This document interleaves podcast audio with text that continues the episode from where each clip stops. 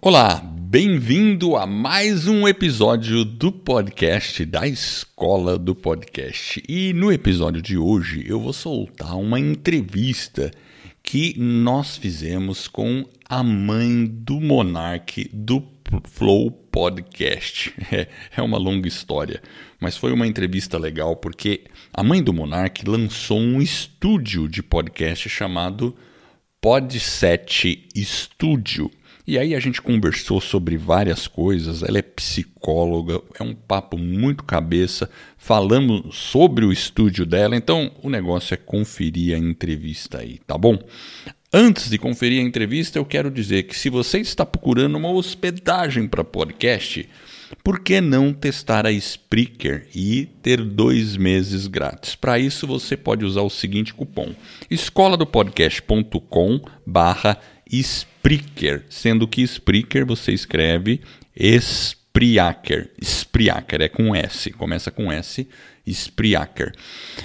Além de ter uma boa hospedagem, talvez você também queira ter um bom microfone e eu recomendo o ATR 2100. Se você quiser usar o mesmo microfone que a gente usa aqui na Escola do Podcast, utilize o nosso cupom escola do podcast.com barra ATR 2100. E se você está querendo começar o seu podcast e não sabe por onde, que tal experimentar o nosso curso Podcast do Zero? É um curso que vai fazer você lançar o seu podcast em menos de sete dias.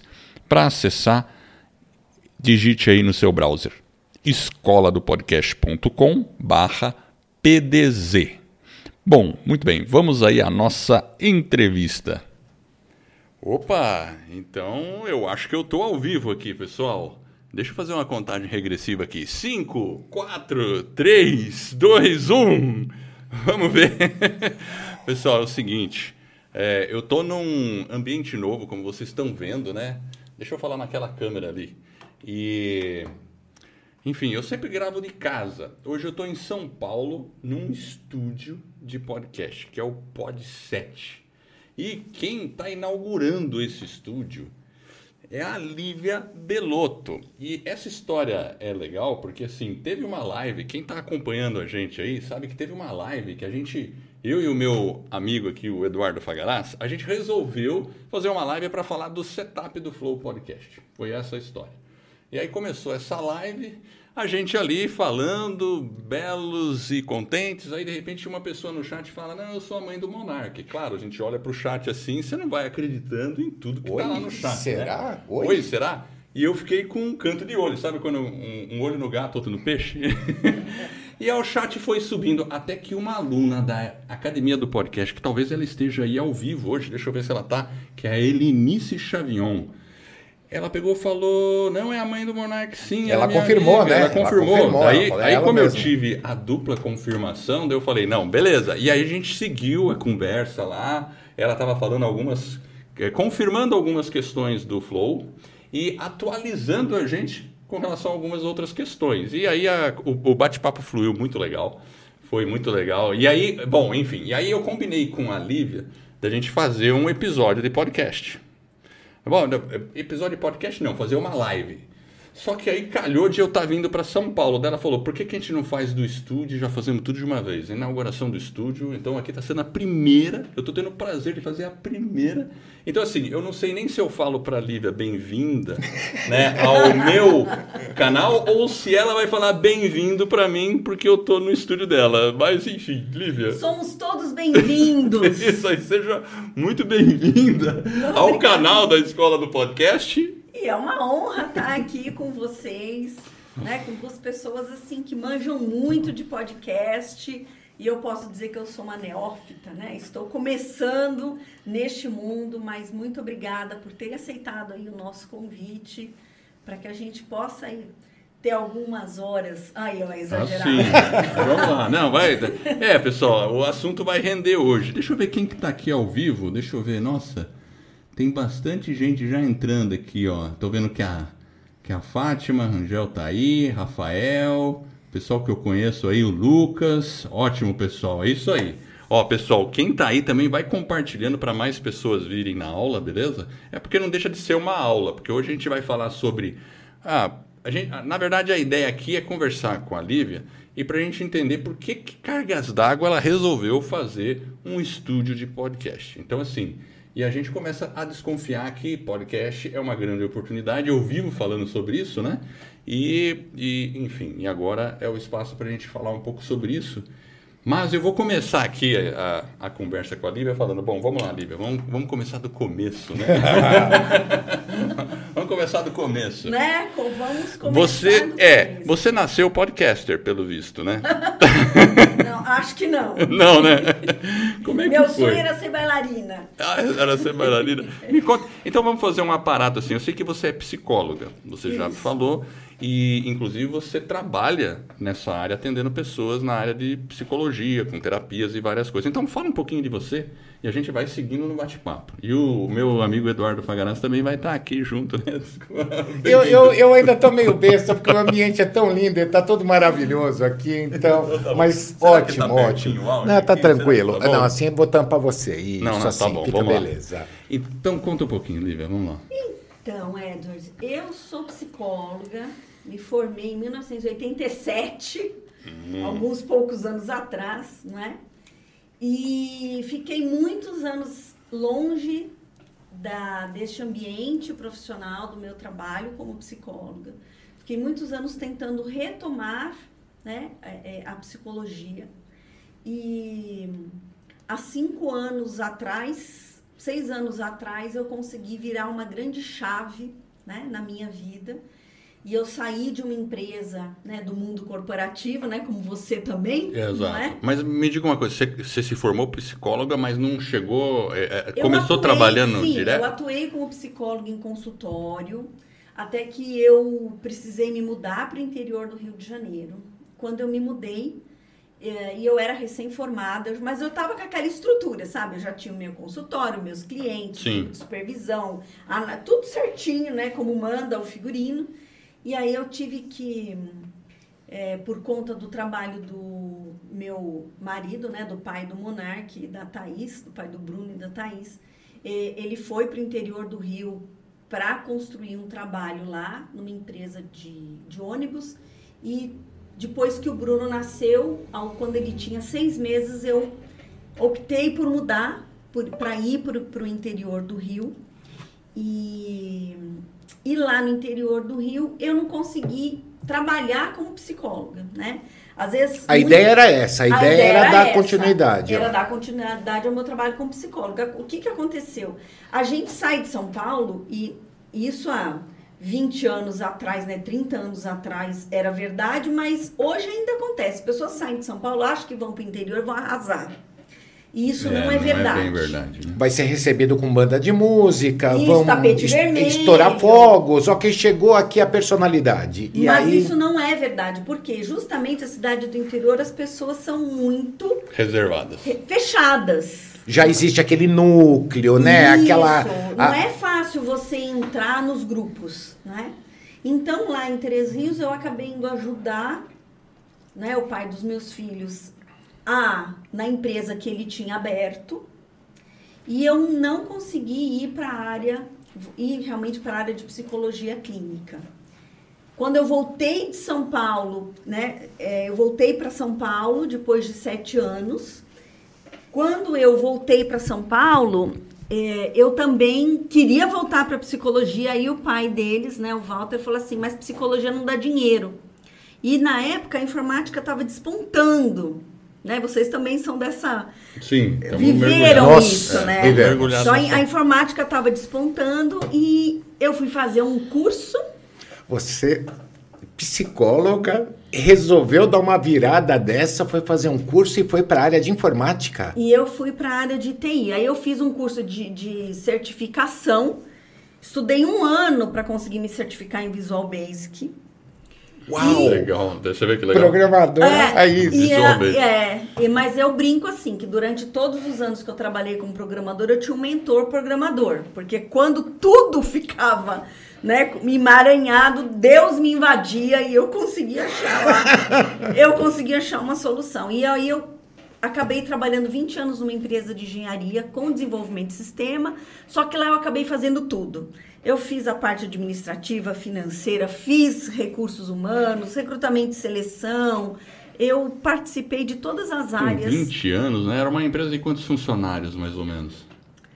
Olha, quando eu saí tinha uns cento e poucos funcionários, poucos, mas tá. no começo tinha uns 20, né? Tá. E, e, como que foi muito engraçado, porque eu comecei a desenvolver, eu comecei a desenvolver sistema aqui, Sim. sim, home office, naquela época eu já fazia home office, eu comecei a desenvolver sistema em home office. Eu fiquei dois anos trabalhando para a empresa dessa forma. Quando, dois anos depois, na hora de implementar o sistema, começou a dar um monte de bug, né? Que é a linguagem que a gente usa. Exatamente. Começou a dar um monte de problema. Até tinha a história do bug do milênio. É. E, Quem lembra disso? E aí, o que, que eu fiz? Eu, eu resolvi trabalhar dentro da empresa. Então, eu peguei uma mesa que eu tinha, instalei o Visual Basic no servidor da empresa, levei a mesa para lá, consegui uma cadeira que eles me cederam e comecei a trabalhar. Dá licença, gente, eu tô chegando, eu vou ficar aqui, vai ser desse jeito. E comecei a trabalhar, e aí começou a funcionar, porque você tá vivendo a, a realidade da empresa, as necessidades. E assim, eu tive uma chefe, né, que era a dona da empresa, Denise, assim, paciente, com uma paciência do tamanho do mundo, né? E eu fiquei 20 anos desenvolvendo esse sistema. Então, assim, eu, eu fiz toda a parte de CRM, a parte de da, parte técnica de engenharia, a, a parte dos ensaios, as prensas é falavam, é muito legal, as prensas falavam, eram ensaios instrutivos. Certo. Então, quando a prensa, a prensa fala, separe o CP, se CP está adequado, se CP não está. Eu, eu realmente, eu acho que eu sempre tive uma coisa, muito pensamento sistêmico.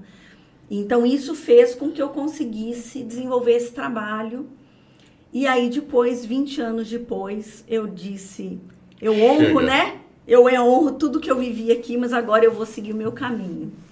E aí eu abri um instituto de terapias integrativas, retomei a psicologia e, e hoje eu estou aqui, né, como uma empreendedora, também desenvolvendo aí um trabalho de podcast, de mídias sociais. E ó, pessoal, a gente está falando aqui de. Porque toda vez que a pessoa está pensando em fazer um podcast, vamos lá, é uma mudança de vida, de certo modo. Claro, você pode começar um podcast em paralelo com o que você está fazendo.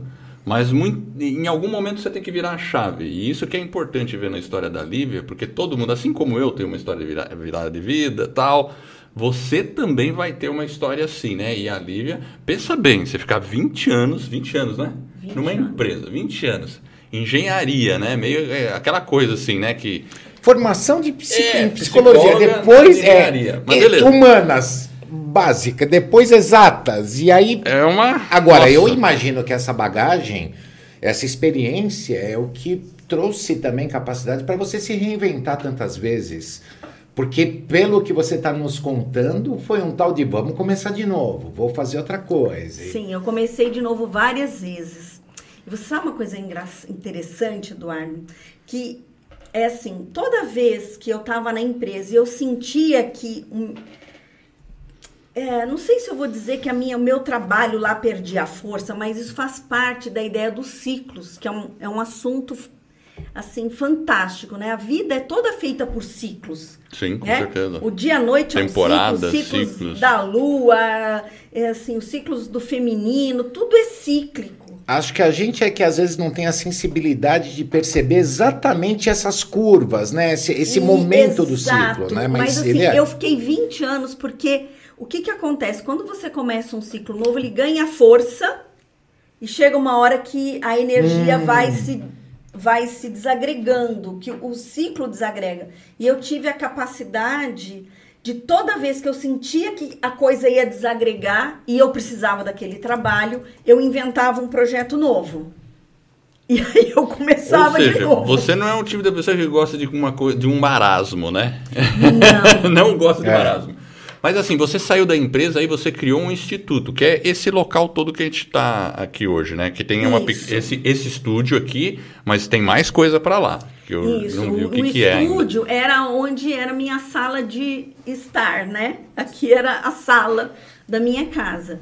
Então eu tenho uma entrada independente para o estúdio e do outro lado eu tenho uma entrada para o Instituto para Ser, Tá. Que foi um espaço de cura que eu criei, em que eu decidi que ninguém mais ia destruir, porque eu trabalhei em outros espaços de cura como voluntária no âmbito religioso e toda vez que eu criava alguma coisa ia alguém lá e desfazia. Eu criava e alguém desfazia. Eu falei, agora chega. Porque você estava dependendo de outra pessoa. Porque você é. não era a, a, decisora aí do, do que estava é, Porque em ambientes é, de organizações sem fins lucrativos, é você complicado. não tem um dono, né?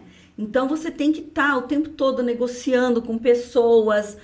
E é, realmente eu cansei. Então eu abri esse espaço para fazer aquilo que eu acredito que é transformar a vida das pessoas, né? Tirar as pessoas do sofrimento, porque muitas pessoas acham assim, ah, eu tô no fundo do poço e do fundo do poço eu vou dar um salto quântico e vou fazer sucesso, vou ganhar dinheiro. Não funciona assim.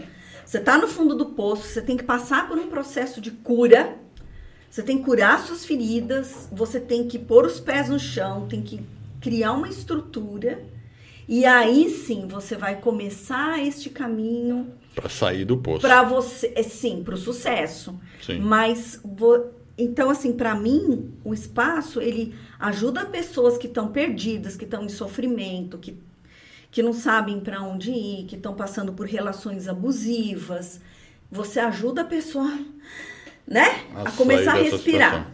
E a partir disso, a pessoa aí entra, eu acho que um projeto que eu tenho, que é o meu projeto digital, que é fazer, trabalhar com mentoria. Então, depois que a pessoa sai do fundo do poço, aí sim você pode ir para uma mentoria e aprender a alçar voos maiores.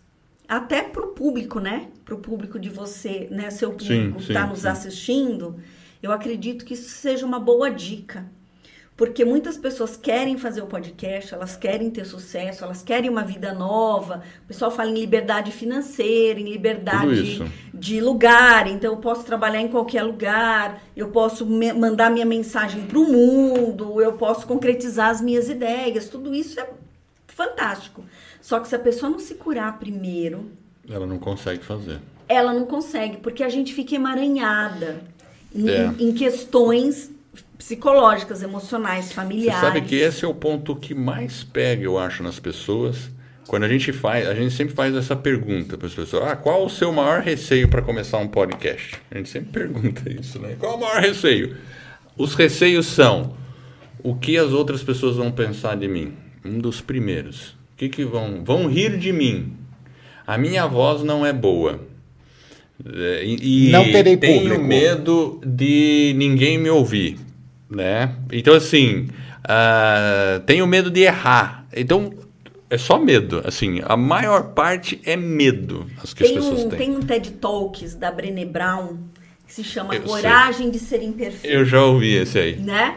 Então, é, ela tem um livro também. Brené Brown, é muito bom, muito que bom. Que fala da vulnerabilidade. Exato. Então, entrar em vulnerabilidade, se expor... Lógico que você não vai sair, né? arrancando a roupa porque eu sou Exatamente. vulnerável. Não é isso. Não, não é isso. Né? Mas você precisa, por isso que você precisa estar centrado, né? Você precisa ter confiança em você. Sim. Porque se você não confia em você, a opinião do outro vale mais do que, né, do que a sua. Então, Exato. existem questões de fundo emocional que precisam ser trabalhadas para que a pessoa é, se exponha para o mundo. Eu, eu acho muito importante esse ponto que você colocou agora, porque existe exatamente uma ordem para isso acontecer, né? Então, você trabalha exatamente nesses pontos para então se expor. Não é que você se expõe para trabalhar esses pontos, né? Não é se expor que traz exatamente a cura para você. Ele, na verdade, pode acabar não ajudando nisso. E talvez por isso tanta gente acaba desistindo, porque coloca uma certa expectativa uh, naquele trabalho final e depois descobre que não era bem isso. Né? Exatamente. A pessoa se expõe Exato. e quebra a cara. Exato. Qual, qual seria a dica para a pessoa que tem medo de se expor e quer começar. Você quer saber mesmo? Aí é a terapeuta que vai falar. Tá? Por favor, então vai, atenção, vamos lá. Porque, pessoal, pessoal, agora... pessoal, vocês aí, quem ainda não fez o podcast porque está com receio, vamos ouvir a terapeuta falando. Vamos lá. E tem experiência, viu? Isso, e tem, tem experiência. Vamos lá. Então, é, eu trabalho com uma técnica que, que é a, a técnica das constelações familiares, que é uma dinâmica, eu vou simplificar, tá? Sem me perdoem os consteladores, né? Não, Mas simplificando bem. bastante, porque não é um público de terapeutas. É, a constelação familiar ela fala de ordens sistêmicas. Ela diz que todos nós temos uma família de origem, que é o nosso sistema familiar, que é composto por uma comunidade de destino. Pessoas cujos destinos influenciam uns aos outros. E que para que esta comunidade tenha força e tenha paz, existem regras que precisam ser precisam ser ordens, né, que precisam ser respeitadas. Então existe uma ordem de hierarquia, uma ordem de pertencimento e equilíbrio entre dar e receber. Eu não vou me aprofundar nisso hoje porque eu acho que não é o caso, mas se nós formos considerar estas ordens, né, do ponto de vista da constelação, você precisa tomar o seu pai. Porque, né, dentro da, da sua família de origem, a mãe, ela nutre, ela protege, ela alimenta, mas o pai leva para o mundo. Vocês já viram aquela foto, né? Quem que leva o filho para aprender a andar de bicicleta? É, normalmente o arquétipo que a gente imagina sempre é o pai, né? Que tá é lá. o pai. E eu, eu ensinei meus filhos, ou pelo menos tentei, né? Ensinar eles a andar, eu ficava segurando e com dor das costas ali para fazer isso. Para os filhos. Então, quando você toma a mãe, você se envolve numa energia em que você cura seus relacionamentos, seu fluxo de dinheiro, porque tomar a mãe é tomar o receber. Quem não toma mãe, quem não recebe, recebe, né? Quem julga se afasta. Então, se você quer ter dinheiro, você precisa tomar tomar a energia da mãe. Não é existem mães que morreram no parto, mães que abandonaram os filhos. Então ninguém está dizendo que, existe, que as mães são perfeitas. Você não, tem assim, que ir lá falar com a mãe e, com, e procurar o pai e a mãe agora. Não é essa questão, né? Porque às vezes nem Sim, dá para fazer às isso. Às vezes não dá, mas você pode tomar a mãe internamente. Você certo. pode receber. Você tem que receber sem julgamento. Quando você está falando de ir para a vida, você vai tomar o pai. Então, se expor ele tem a ver com uma característica de tomar o pai, de receber do pai uma força masculina, né? Então, é, como eu entendo, né, a, o, o, trabalho que mais é, mais é, efetivo para lidar com questões profissionais, questões financeiras, questões de relacionamento e essas questões da exposição é a constelação familiar, porque ela vai assim direto no ponto. Quando você, por exemplo, se você a pessoa chega no consultório e fala assim, ah, qual é o seu trabalho? Eu sou funcionário público. Veja, nada contra os funcionários públicos, mas se você for olhar na vida dessa pessoa, ela tem uma questão com o pai. Hum. É, por quê? Porque o, o Tô besta. Que beleza. Faz sentido para você? Faz todo sentido. Por quê? Porque eu vou buscar um pai na minha vida. O Estado é o meu pai.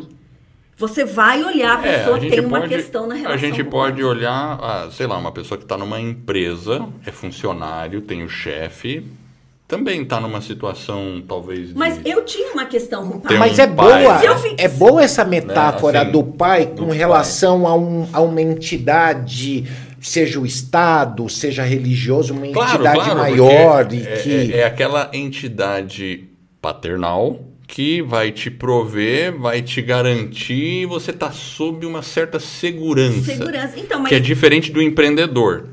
Exato. Então, quando eu fiquei 20 anos eu... numa empresa de engenharia. Estamos chegando lá, estamos chegando. Exato. Quando eu fiquei 20 anos numa empresa de engenharia, era o pai. Tinha é, a ver com. Okay. Tinha a Sim, ver. É com tomar esta força. Porque quando eu falei para o meu pai, eu vou sair, meu pai falou assim: se eu fosse você, não saía.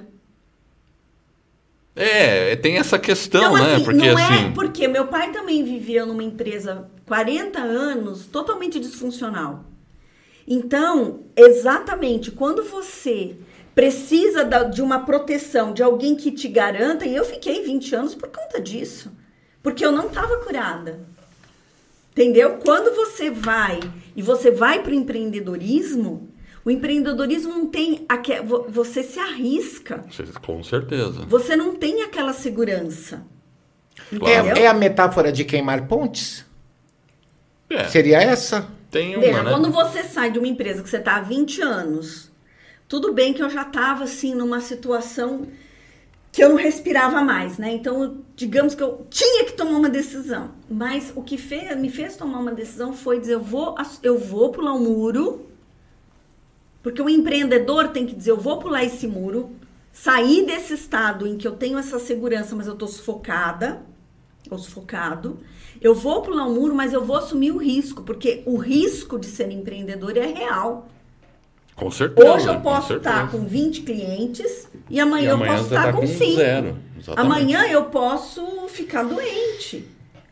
Então, quando você faz esse, essa. Você vira essa chave, você fala, eu vou ser empreendedor, você tem que ter força. É, e não é só o do. Você tem que ter a força do pai e da mãe, você tem que ter a força da sua família de origem, porque hierarquia é isso. Eu recebo de todos os que vieram antes e faço algo de bom com isso. Eu tomo pai e mãe, é, eu é, faço. É como se você tivesse pela minha vida. autorresponsabilidade. Aí ela se manifesta de maneira completa. Porque assim, eu sinto isso. Quando eu estava.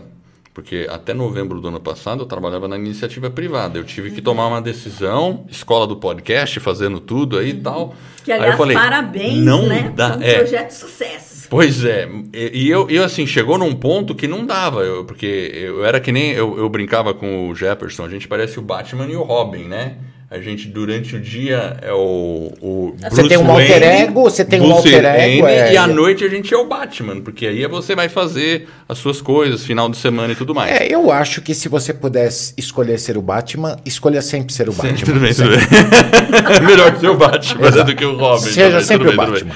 Mas então, e aí, nesse momento aconteceu exatamente isso. Eu, chegou um momento que eu tive que falar, putz, eu preciso sair, eu preciso sair, mas eu sabia que saindo é diferente. Hoje eu corro risco, mesmo estando na escola do podcast, o pessoal fala assim: nossa, legal, você tem aí tal, faz as jornadas, tem alunos, está tudo certo. Mas eu estou empreendendo, eh, a gente faz tudo. Né? é baseado na sua experiência, então, nisso, não só da área de humanas, quanto também de exato, toda uma experiência de vida, para sair dessa zona de conforto para exatamente se tornar um empreendedor. E nós estamos falando de alguém que empiricamente tem essa experiência, porque além de todos os projetos que você já participou, você está iniciando um novo.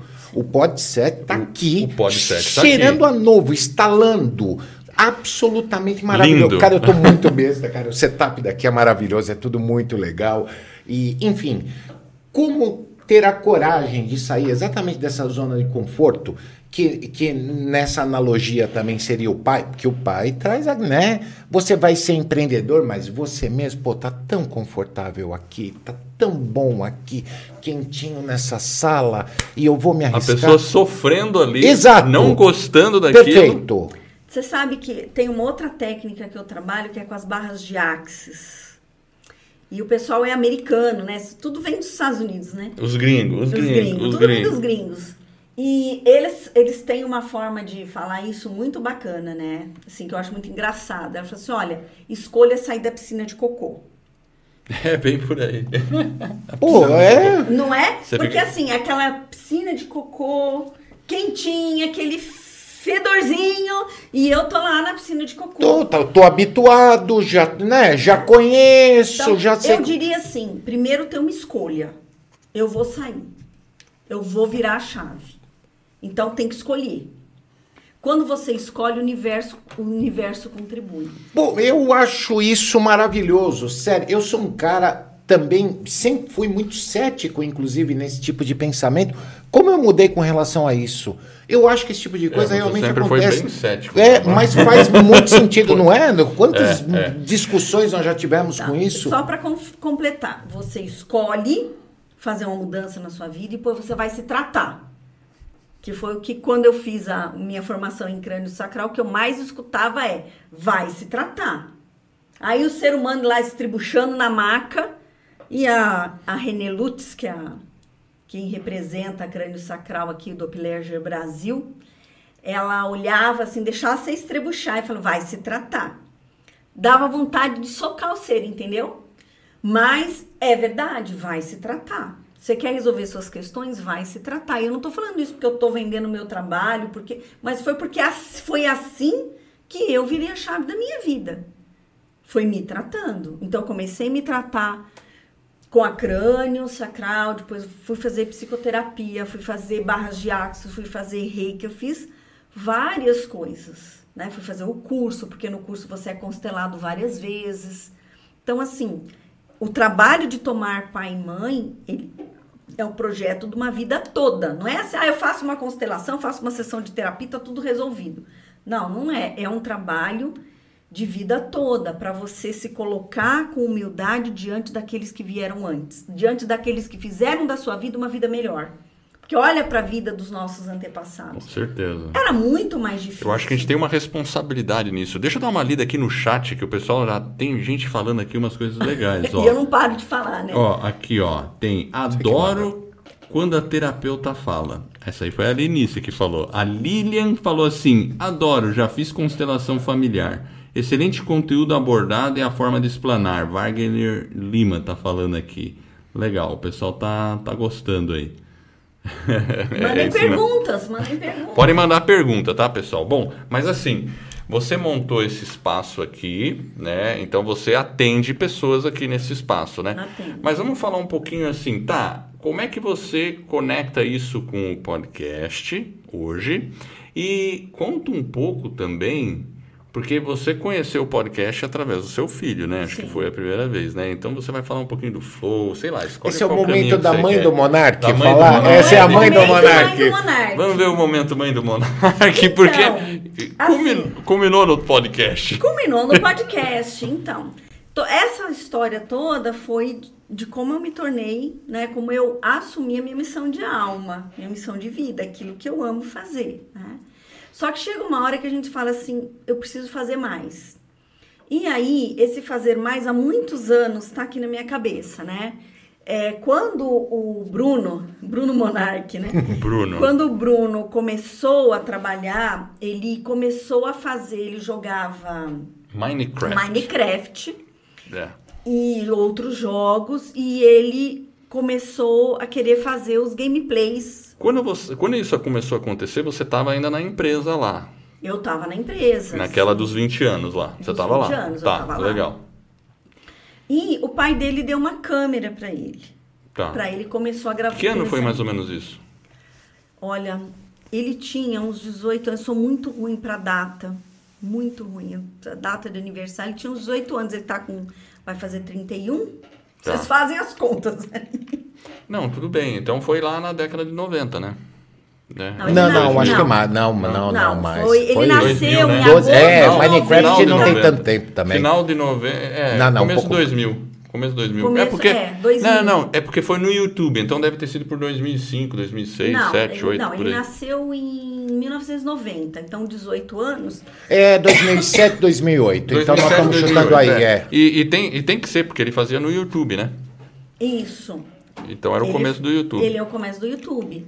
E aí eu lembro de um dia que ele desceu do quarto dele e veio e falou: Mãe, eu tô com mil seguidores. E eu falei: Que legal, filho, mas assim, eu vivia, eu ia para teste, trabalhava lá, né, em nome da empresa, trabalhava que nem louca, voltar para casa, dava conta malemada das coisas, no dia seguinte eu não tinha eu até tentava entender o negócio dos jogos, mas assim, era um, era um universo tão distante do meu. Né? Era um universo também nichado, né? Uma coisa específica, específica de um grupo é. tal, né? A, a, a, coisa do, da quantidade de seguidores, por exemplo, por muito tempo não teve a menor relevância isso, né? Não, uma Mas coisa muito... ele tinha, assim. É, exato. Mãe, eu tenho Dos grupos, seguidores. Né? E aí o número de seguidores foi crescendo, ele foi fazendo, foi melhorando, né? A nossa qualidade de sono foi piorando, porque... aí ele jogava de madrugada. de madrugada. Toda. E aí, Monarque, aqui, sejam bem-vindos a mais um Seu vídeo. Eu levava cada susto, né? De madrugada. E o Bruno sempre teve uma personalidade muito independente, como ele tem hoje, né? Ele sempre fez o que ele quis desde que nasceu. Então, ele ele fazia e aí ele foi crescendo. Ele começou a ganhar dinheiro, a gente, né, começou a tentar ajudar Monetização do YouTube é, mesmo. Mas né? ele sempre se resolveu muito bem sozinho, né? E depois de um tempo, eu e eu falei assim: "Ai, Bruno, eu quero sair da teste, eu quero sair da teste, eu quero sair da teste". Mas é, eu não conseguia, né? Porque enquanto você não acha sua missão de alma, que é, a gente estava conversando antes, né, de entrar ao vivo. Quando você quer ir para algum lugar, você tem que saber de preferência para onde você quer ir, né?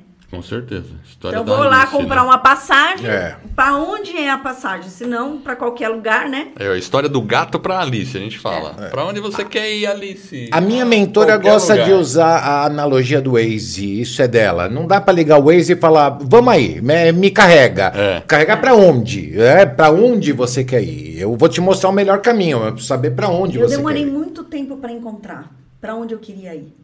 Porque eu estava totalmente desconectada de mim eu vivi em modo de sobrevivência, né? Tem dois modos. Tem Sim. o modo de sobrevivência e o modo de vida criativa, né? Eu vivi em modo de sobrevivência, não sabia para onde eu queria ir. Aí ele falou, ah, mãe, vamos abrir uma loja de camiseta. Aí a gente abriu a Gamer Store, que foi aqui também. Essa sala já foi tudo. Opa, Pô, que né? espetáculo! Ah, peraí, mas aí nessa época, é porque você reside aqui, né? Também. Isso, ainda. Tá. Então, e você tem a, a parte de atendimento aqui do lado, é né? que essa casa é enorme, né? É, exatamente, entendi. Então, até em vários espaços, legal. E então, naquela época, você já tinha esse negócio? Não, não, não, não tinha. Não, não tinha. Tá. Mas a gente pegou a sala e montou a, montou a Gamer Store, né? E aí eu comecei a... Eu, eu, aí eu fui fazendo minha transição. Eu trabalhava meio período na empresa e meio período aqui com a loja de camiseta. Né? Legal. Só que assim, era algo que ele também estava começando, ele não tinha os recursos financeiros que tem hoje, né? E, aí eu fazia tudo sozinha, eu e o, e o meu marido atual, o Lucas, a gente ficava às vezes até 11 horas da noite fechando caixinhas, né? Eu que ia levar as caixinhas pro correio, né? Dentro, dentro do carro. Então, eu... então, se você já recebeu uma camiseta do Monark, foi a, a Lívia que pôs no correio. Fui eu que pus no correio. se você recebeu é... a camiseta, foi a Lívia. E, e, é engraçado porque, assim, hoje eles montaram né, uma loja de novo, mas eles vão terceirizar, porque não deram conta. Ah, mas é... É, porque o povo acha que é fácil. Não é, é que dessa vez não tem mamãe Lívia para ajudar a levar as encomendas no correio, então... E, e foi um, uma, uma fase de que eu sofri... Não é que eu sofri, mas foi muito exaustiva, porque entendeu? Você tinha que fazer, eu fazia tudo sozinha, toda a parte de integração dos sistemas, de admissão de nota e de pôr, pôr etiquetinha de correio, depois a gente de vez em quando, né, a, o correio perdia, tinha uns golpes, o povo também dava uns golpes de vez em Sim, quando, ah, é. porque eu comprei, não processou. E eu fiquei, eu acho que quase dois anos com esse, com essa loja. Mas não era aquilo que, que eu queria, né? Sim. E aí, numa sessão de terapia, eu vou compartilhar isso com vocês. Numa sessão de terapia que eu estava fazendo, eu identifiquei que, que eu estava querendo me aproximar mais dele, do meu filho e do meu pai, eram duas questões, e que a forma como eu estava fazendo mais estava me afastando deles. O meu pai via a associação, né, a organização sem fins lucrativos, e ele via a loja. E eu falei assim, gente, eu não, quero, eu não quero ser sócio, eu quero ser mãe, né? E que foi uma coisa, assim, de, de muita dor ao longo da minha vida, porque eu nunca tive alguém que dissesse, não, olha, eu pago as contas da casa e você fica de mãe, né? Então a gente, eu sempre vivi um modo de sobrevivência. E nesse dia na terapia eu falei assim: eu não quero mais isso, porque não estava me fazendo bem. E ele já estava em Curitiba nessa época, né? E aí eu fechei a loja e a loja ainda deu lucro. Ainda, eu ainda consegui, ainda deu 20 mil reais de lucro. Olha lá. Quando eu fechei. Então, assim, eu sou uma boa administradora. É, né? Você fechou em superávit, né? Eu fechei em superávit, né? Ainda Legal. dividimos os lucros. Então, é, essa, essa, essa, e essa fase foi uma fase que o, o Bruno também já não aguentava mais jogar Minecraft, né? Porque é, cansa. Chega uma hora que não dá né? mais, né? E assim, enquanto ele estava aqui, ele jogava Minecraft, ele tinha um perfil assim, que as, as, mães me ligavam, falando, nossa, o seu filho é maravilhoso, ele não fala palavrão, ele não bebe, não sei o que, não sei o que lá, né? E depois que ele foi para Curitiba, ele foi, se, eu acho que se descobrir também, investigar os, os próprios limites, né?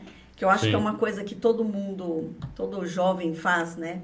Testar os limites né? Claro. E a personalidade dele, não estou falando nenhuma mentira, todo mundo sabe, né? Que ele estica a corda. Ele vai mesmo, né? Ele tá vai, certo. né? Ele estica a corda. Essa é uma característica também bem interessante, por outro lado. Leva sempre até o limite, né? Ele, então, mas vamos... essa, esse é um perfil comportamental do empreendedor, né? Assim, é, aí voltando a falar aí a psicóloga de empresa, né?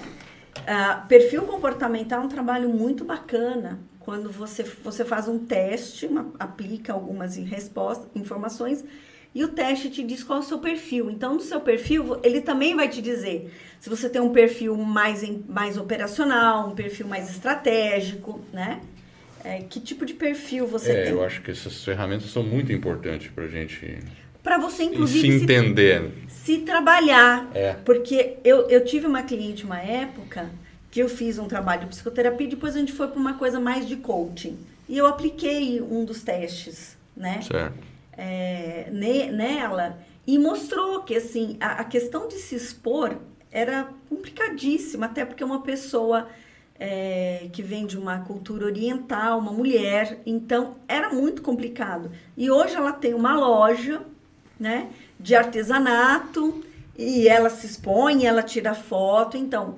Mas o perfil comportamental mostra, né? E o Bruno tem um perfil, o perfil dele é eu faço sozinho na hora que eu quero, do jeito que eu quero.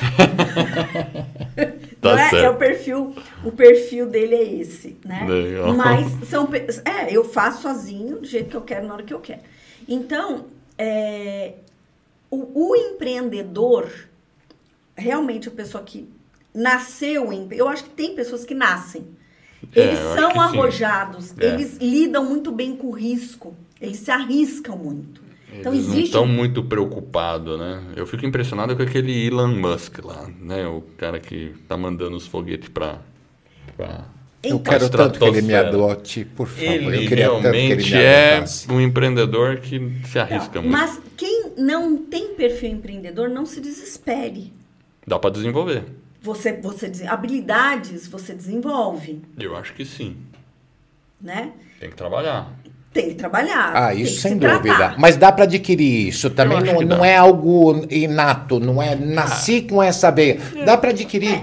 É, eu, eu diria assim, olha, Eduardo.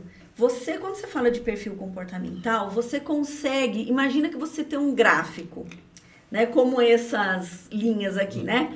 É, é, tá toda direita. Aqui é a minha esquerda. Tá toda à esquerda. É assim, pegar e virar toda à direita vai causar muita dor, porque é 180 muito. 180 graus. É 180 graus, entende? Vai sair muito. É, a zona de conforto não é tão ruim. Você tem que estar confortável, você não pode estar acomodado. É. Né? Então, você vai conseguir fazer, virar, mudar um pouco a sua trajetória, mas talvez você não vá conseguir mudar 100%. Então aí entra o quê? As parcerias. Aí Sim. você precisa buscar ajuda. O Bert Hellinger fala isso, né? Ele tem a parte de constelação empresarial e ele fala, um empreendedor precisa estar a serviço, né? Então, que ele não diz que, que, você tem que ter o perfil A, B ou C, ele fala um, um verdadeiro líder, um verdadeiro empreendedor precisa estar a serviço. Então, todo negócio precisa estar a serviço é, da sentido, vida. Com certeza. Se você está a serviço da vida, você vai ter pessoas.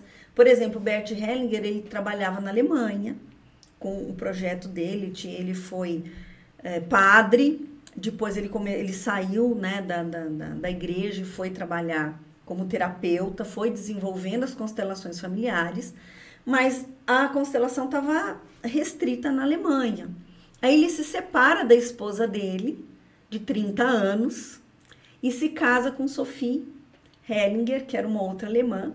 E ele foi é, caluniado, né? Ele foi muito combatido na Alemanha. Ele não conseguia mais vender os serviços dele porque tipo parecia que ele quando você faz uma constelação parece que tem uma coisa meio do além, mas tem explicação científica, né? E aí a Sophie Hellinger que cria a Hellinger Schule, que é a escola né, de constelação e leva a constelação para o mundo, né? Então você vê que ele precisou mudar de mulher, né? Para que ele pudesse levar, ele tivesse o apoio necessário para levar as constelações para o mundo, né? Essa técnica tão maravilhosa. Então você precisa de apoio. É, no meu projeto de mentoria, né? Quando eu consegui realmente implementá-lo, eu pensei em quatro pilares para você fazer o seu projeto funcionar, né? Um é rumo, você precisa sair, saber para onde você vai. Perfeito. O rumo. segundo é análise de riscos, são os quatro R's, né? Riscos, rumo, risco, recurso, recurso, legal. E rede de apoio. Legal. Né? É, então você precisa que... de rede de apoio. Então, uhum. às vezes você precisa de alguém. Se você é um perfil mais introspectivo, né? Se você é mais é, introvertido, é, você talvez precise se associar por complementaridade a alguém mais extrovertido. Então, de repente, você, faz, você se associa, você tem um. A cara fica sendo de um. Uma parceria, né? De uma parceria. Porque o que, que acontece com o perfil introvertido? O perfil introvertido está se afogando e ele não pede ajuda. É, isso é um risco. É um perfil. É um risco. É um risco. E já cai no risco. Cai no risco. O extrovertido, ele pede ajuda virando a esquina, entendeu? É, é Conseguir talvez um equilíbrio exatamente entre esse tipo de personalidade é que deve ser uh, a meta, né? Deve ser o melhor dos mundos, né? Conseguir isso. exatamente isso. Você tem que aprender a receber, receber a ideia do outro. Tem gente que não recebe. Eu tô sempre certo, a ideia do outro não serve. Então, você tem que aprender a jogar um jogo, né? Mas assim, não querendo desviar, voltando para a história lá do Monarque, né, do, do Bruno, ele então ele vai para Curitiba, eu fecho a loja e lá em Curitiba ele fica um tempo, né, amargando, a gente um termo, né? Ficou amargando lá um tempo para onde eu vou, qual vai ser meu rumo. E aí, em algum lugar, ele conhece o Igor. E aí eles começam a fazer o podcast lá. Né? Ele pintou. Eu fiquei até surpresa, porque nunca foi de pôr a mão na massa. Começou em Curitiba? Começou em Curitiba.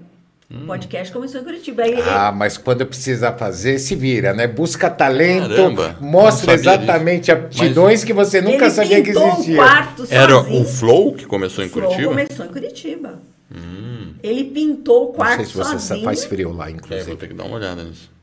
Ele pintou o quarto lá, um quarto que ele tinha na casa que ele alugava e comprou a cadeira, né? Que os gatos destruíram, enfim, né? As cadeiras tudo arranhado. Mas e aí ele começou, aí ele começou a trazer, ele pagava, né? Para as pessoas irem para lá, para fazerem o, o flow e aí começou a ficar muito caro, né? Claro, pô. Porque o, tudo acontece em São Paulo. Mas o, o destaque é. dele com relação ao flow, o destaque de ambos com relação ao flow, foi, foi uma coisa também rápida, né? Se a gente pensar, quando, ok. Quando que ele começou o flow? Então, olha, data não é comigo. Estamos falando talvez um é, ano e meio, eu dois. no canal dele. É, mas acho que nós estamos falando de um ano e meio, dois, provavelmente. Então, mas ele está um em São mais. Paulo. 2020 ele já estava. Eu acho que ele voltou em 2019, mas eu realmente sou muito ruim para data. Ok. E ele começou 2017, 2018, eu acho. Olha lá. É que ele começou o flow. Né? Só que ele começou pequeno e aí foi crescendo. Cresceu muito. Cresceu o, muito. O, Flow, ele é absoluta referência. Mas você conhece o dedinho de Midas? Onde o Bruno bota o dedo, dá dinheiro. Isso é impressionante.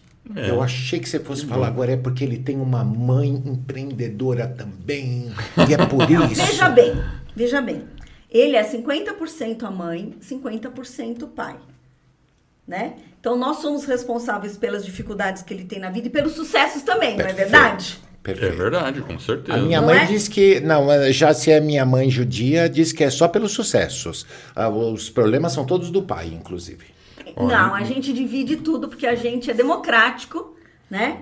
Não, porque é verdade, assim, não adianta eu trabalhar com constelação se eu não viver a filosofia claro. sistêmica, né?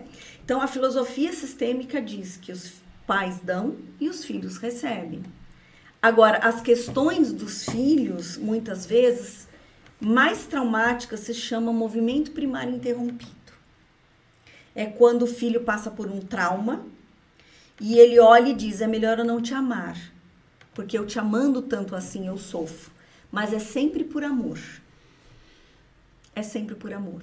Então, tem situações, e aí, lógico, depende da personalidade de cada um, né? É, eu acredito, minha crença pessoal é que a gente já veio de outras existências, de outras vidas, traz uma carga já de experiências e você vem numa família que também tem toda uma história sistêmica. Então você tem como eu recebo, como eu trato aquilo que eu tô, é, as, as situações que eu vivi, de que maneira eu interpreto. A Monja Coen tem uma tem uma live que ela fala que to, que tudo é uma questão de interpretação, de que maneira você interpretou aquilo que você viveu. E nas constelações o que a gente identifica é que existe um movimento, o movimento primário é um movimento de amor em direção aos pais. Quando você se frustra, quando você sofre um trauma, quando você interpreta aquilo como uma dor muito profunda, você escolhe não amar mais, escolhe entre aspas. E você fala, eu vou virar a página e essa família não é mais a minha, né? Assim, e esses processos são todos inconscientes. Nesse momento, você, você para de receber. Esse fluxo de amor, de vida, de conhecimento, de sabedoria que flui através daqueles que vieram antes.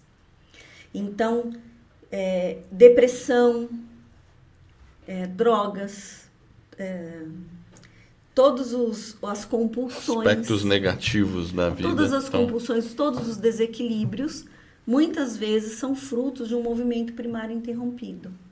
E às vezes pode acontecer no útero, pode acontecer de bebê, pode acontecer na adolescência. Em algum momento você fala assim: eu prefiro não receber porque eu estou sofrendo demais. E você falou dos quatro R's, né? Agora, para conectar com os quatro R's, que é a mentoria, é isso que você comentou? É a mentoria. Uma mentoria. Você pretende fazer um podcast sobre isso? Conta pra gente. Por favor, fala que sim. fala que eu, eu tô besta aqui, cara. Eu tô aqui hipnotizado. Não, espero que sim. Então, sim. Né? A, a, minha ideia é fazer um podcast voltado para mulheres. Então, a ideia é que a Helenice participe comigo. Olá, Helenice! Helenice, dá um tchauzinho. né? Porque a Helenice é uma pessoa que eu conheço há muitos anos. Quando eu abri o um instituto, eu montei uma clínica social e coloquei uns folhetinhos na padaria. Ela veio dos folhetinhos me procurar e eu trabalhei com ela uma época. Depois ela seguiu outros caminhos e a Helenice é uma mulher assim, com muita cultura, com uma visão de mundo maravilhosa, um coração gigante né? E ela já tinha um projeto voltado para mulheres, né? É, sem desconectar do que eu estava falando do movimento primário interrompido, né? Assim, uma mãe sofre muito quando vê o filho se autodestruindo, né? Então, é, eu passei por muitas coisas na minha vida e eu acho que eu tenho a possibilidade de ajudar mulheres a entenderem, de, a, a, saírem, sabe, desse, desse modo de sobrevivência, irem para um outro modo, um modo criativo, um modo de, de sucesso mesmo, de sustentabilidade. E a ideia do podcast, ela surgiu a partir de uma revisão biográfica da minha história. Então, de tudo que eu passei, das dores, das dificuldades que eu enfrentei, de quantas vezes eu fui desqualificada na vida, porque a mulher é muito desqualificada. Né? É. Se eu fosse homem trabalhando naquela empresa, eu ganharia o dobro do que eu ganhei a minha vida toda. É, imagino que sim. Infelizmente né? ainda é uma Isso realidade. é uma realidade. É, infelizmente né? é uma realidade. Então, eu escutei muitas vezes, ah, a gente tem que comprar barato. Ai, você é tipo uma programadora. Você entendeu? Eu era, eu era capital intelectual da empresa, porque eu construí um sistema inteiro, né? Mas a gente não recebe este lugar de verdade, né? Então, eu fazendo uma análise da minha história, de tudo aquilo que eu passei, eu falei assim, eu e superei, né? Porque não é passar e ficar no fundo do poço, você passa e você supera. Então, olhando isso tudo, eu falei, eu quero ajudar mulheres que também querem fazer esse, é, queimar essa ponte, sabe? Fazer essa essa transição. Fazer uma transição de projeto de vida. Um projeto de vida pode ser qualquer um. Pode ser eu quero mudar de casa, eu quero mudar de marido, né? Ou eu quero mudar de fazer uma transição de carreira ou eu quero comprar uma casa, qualquer projeto. A motivação que for. É, e, e, aí... e é incrível como as pessoas têm dificuldade de fazer isso, porque não é uma coisa fácil, sabe? Não é fácil mesmo. Eu mesmo, eu, eu já passei por isso, eu sei como é. E, e eu vejo muitas pessoas travadas que tem, que tem projetos, e eu acho que na escola do podcast eu percebo mais isso ainda porque, claro, quando eu estava enfiado dentro de uma empresa de engenharia lá, estava todo mundo ali, né? No mesmo ritmo. Então você não via muitas pessoas, é, uma ou outra, né? Mas agora não, eu vejo muitas pessoas na, no mundo, assim, querendo uma transformação.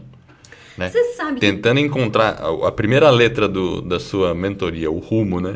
Querendo encontrar então, o rumo. Eu fui olhar para minha história e falei, a primeira coisa que eu fiz foi na, naquela sessão de terapia eu falei, meu rumo não é fazer uma loja de camiseta, nem ficar atrás do meu pai, meu rumo é outro.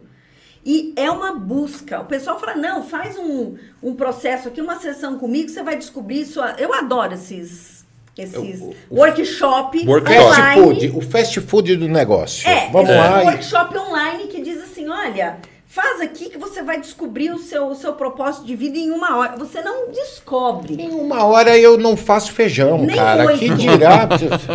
Nem oito. Porque você encontrar o seu rumo depende de você se curar, acabar com os emaranhamentos, tomar pai e mãe, entender todo ir pra o processo entender e dizer isso. assim, o que é que faz sentido para mim? Lógico que o que faz sentido vai ter a ver com a sua história. Então, eu olhei para to, todos os momentos da minha vida da Lívia mulher e falei o quanto que a Lívia mulher, a Lívia mãe, os meus papéis femininos, nas minhas matrizes femininas, foram tão empobrecidas. Aí, eu, lógico, vocês vão perguntar, você julgava sua mãe, mas é lógico. Que, claro. Estamos né? aqui para isso? Estamos aqui para isso. Estamos aqui para isso? Opa. Né? Já taca pedra na Agora, deixa, eu é deixa eu te perguntar, Lívia. Então, é, baseado exatamente nessas aspirações e da maneira como você está querendo é, dar, ou ter exatamente esse tipo de voz, esse tipo de oportunidade, você resolveu juntar, então, essa verve empreendedora com a necessidade também de trazer espaço para outras mulheres, de trazer também conforto terapêutico para outras pessoas. Você resolveu juntar tudo isso e é por isso que nós estamos no Pod 7 agora. É, é uma coisa meio uh, coringa exatamente para tudo isso? isso? É por isso porque o Thiago resolveu me ajudar. o Thiago é o sócio. Salve, Thiago! É o sócio, tá ali, ó, bonitinho. Né? Sim. Exatamente. Assim, eu acho que 20 anos trabalhando com o sistema é, é, é, meio automático na minha cabeça, sabe? Por exemplo, quando eu resolvi montar um instituto, foi um momento meio depois que a psicóloga me falou, né? Você tem que pular o muro e assumir o risco. Eu já estava fazendo crânio sacral na minha salinha lá no fundo, depois vou mostrar para vocês. Aí eu olhei assim para minha casa e falei: "É mesmo, né? Eu tenho essa casa porque eu tinha. Sim. Eu tinha um dinheiro que eu recebi de uma herança. E tava tudo parado. Percebe? Eu não enxergava. Às vezes a sua oportunidade está na sua frente. Você não vê. Isso muito bem sacado agora, você fala.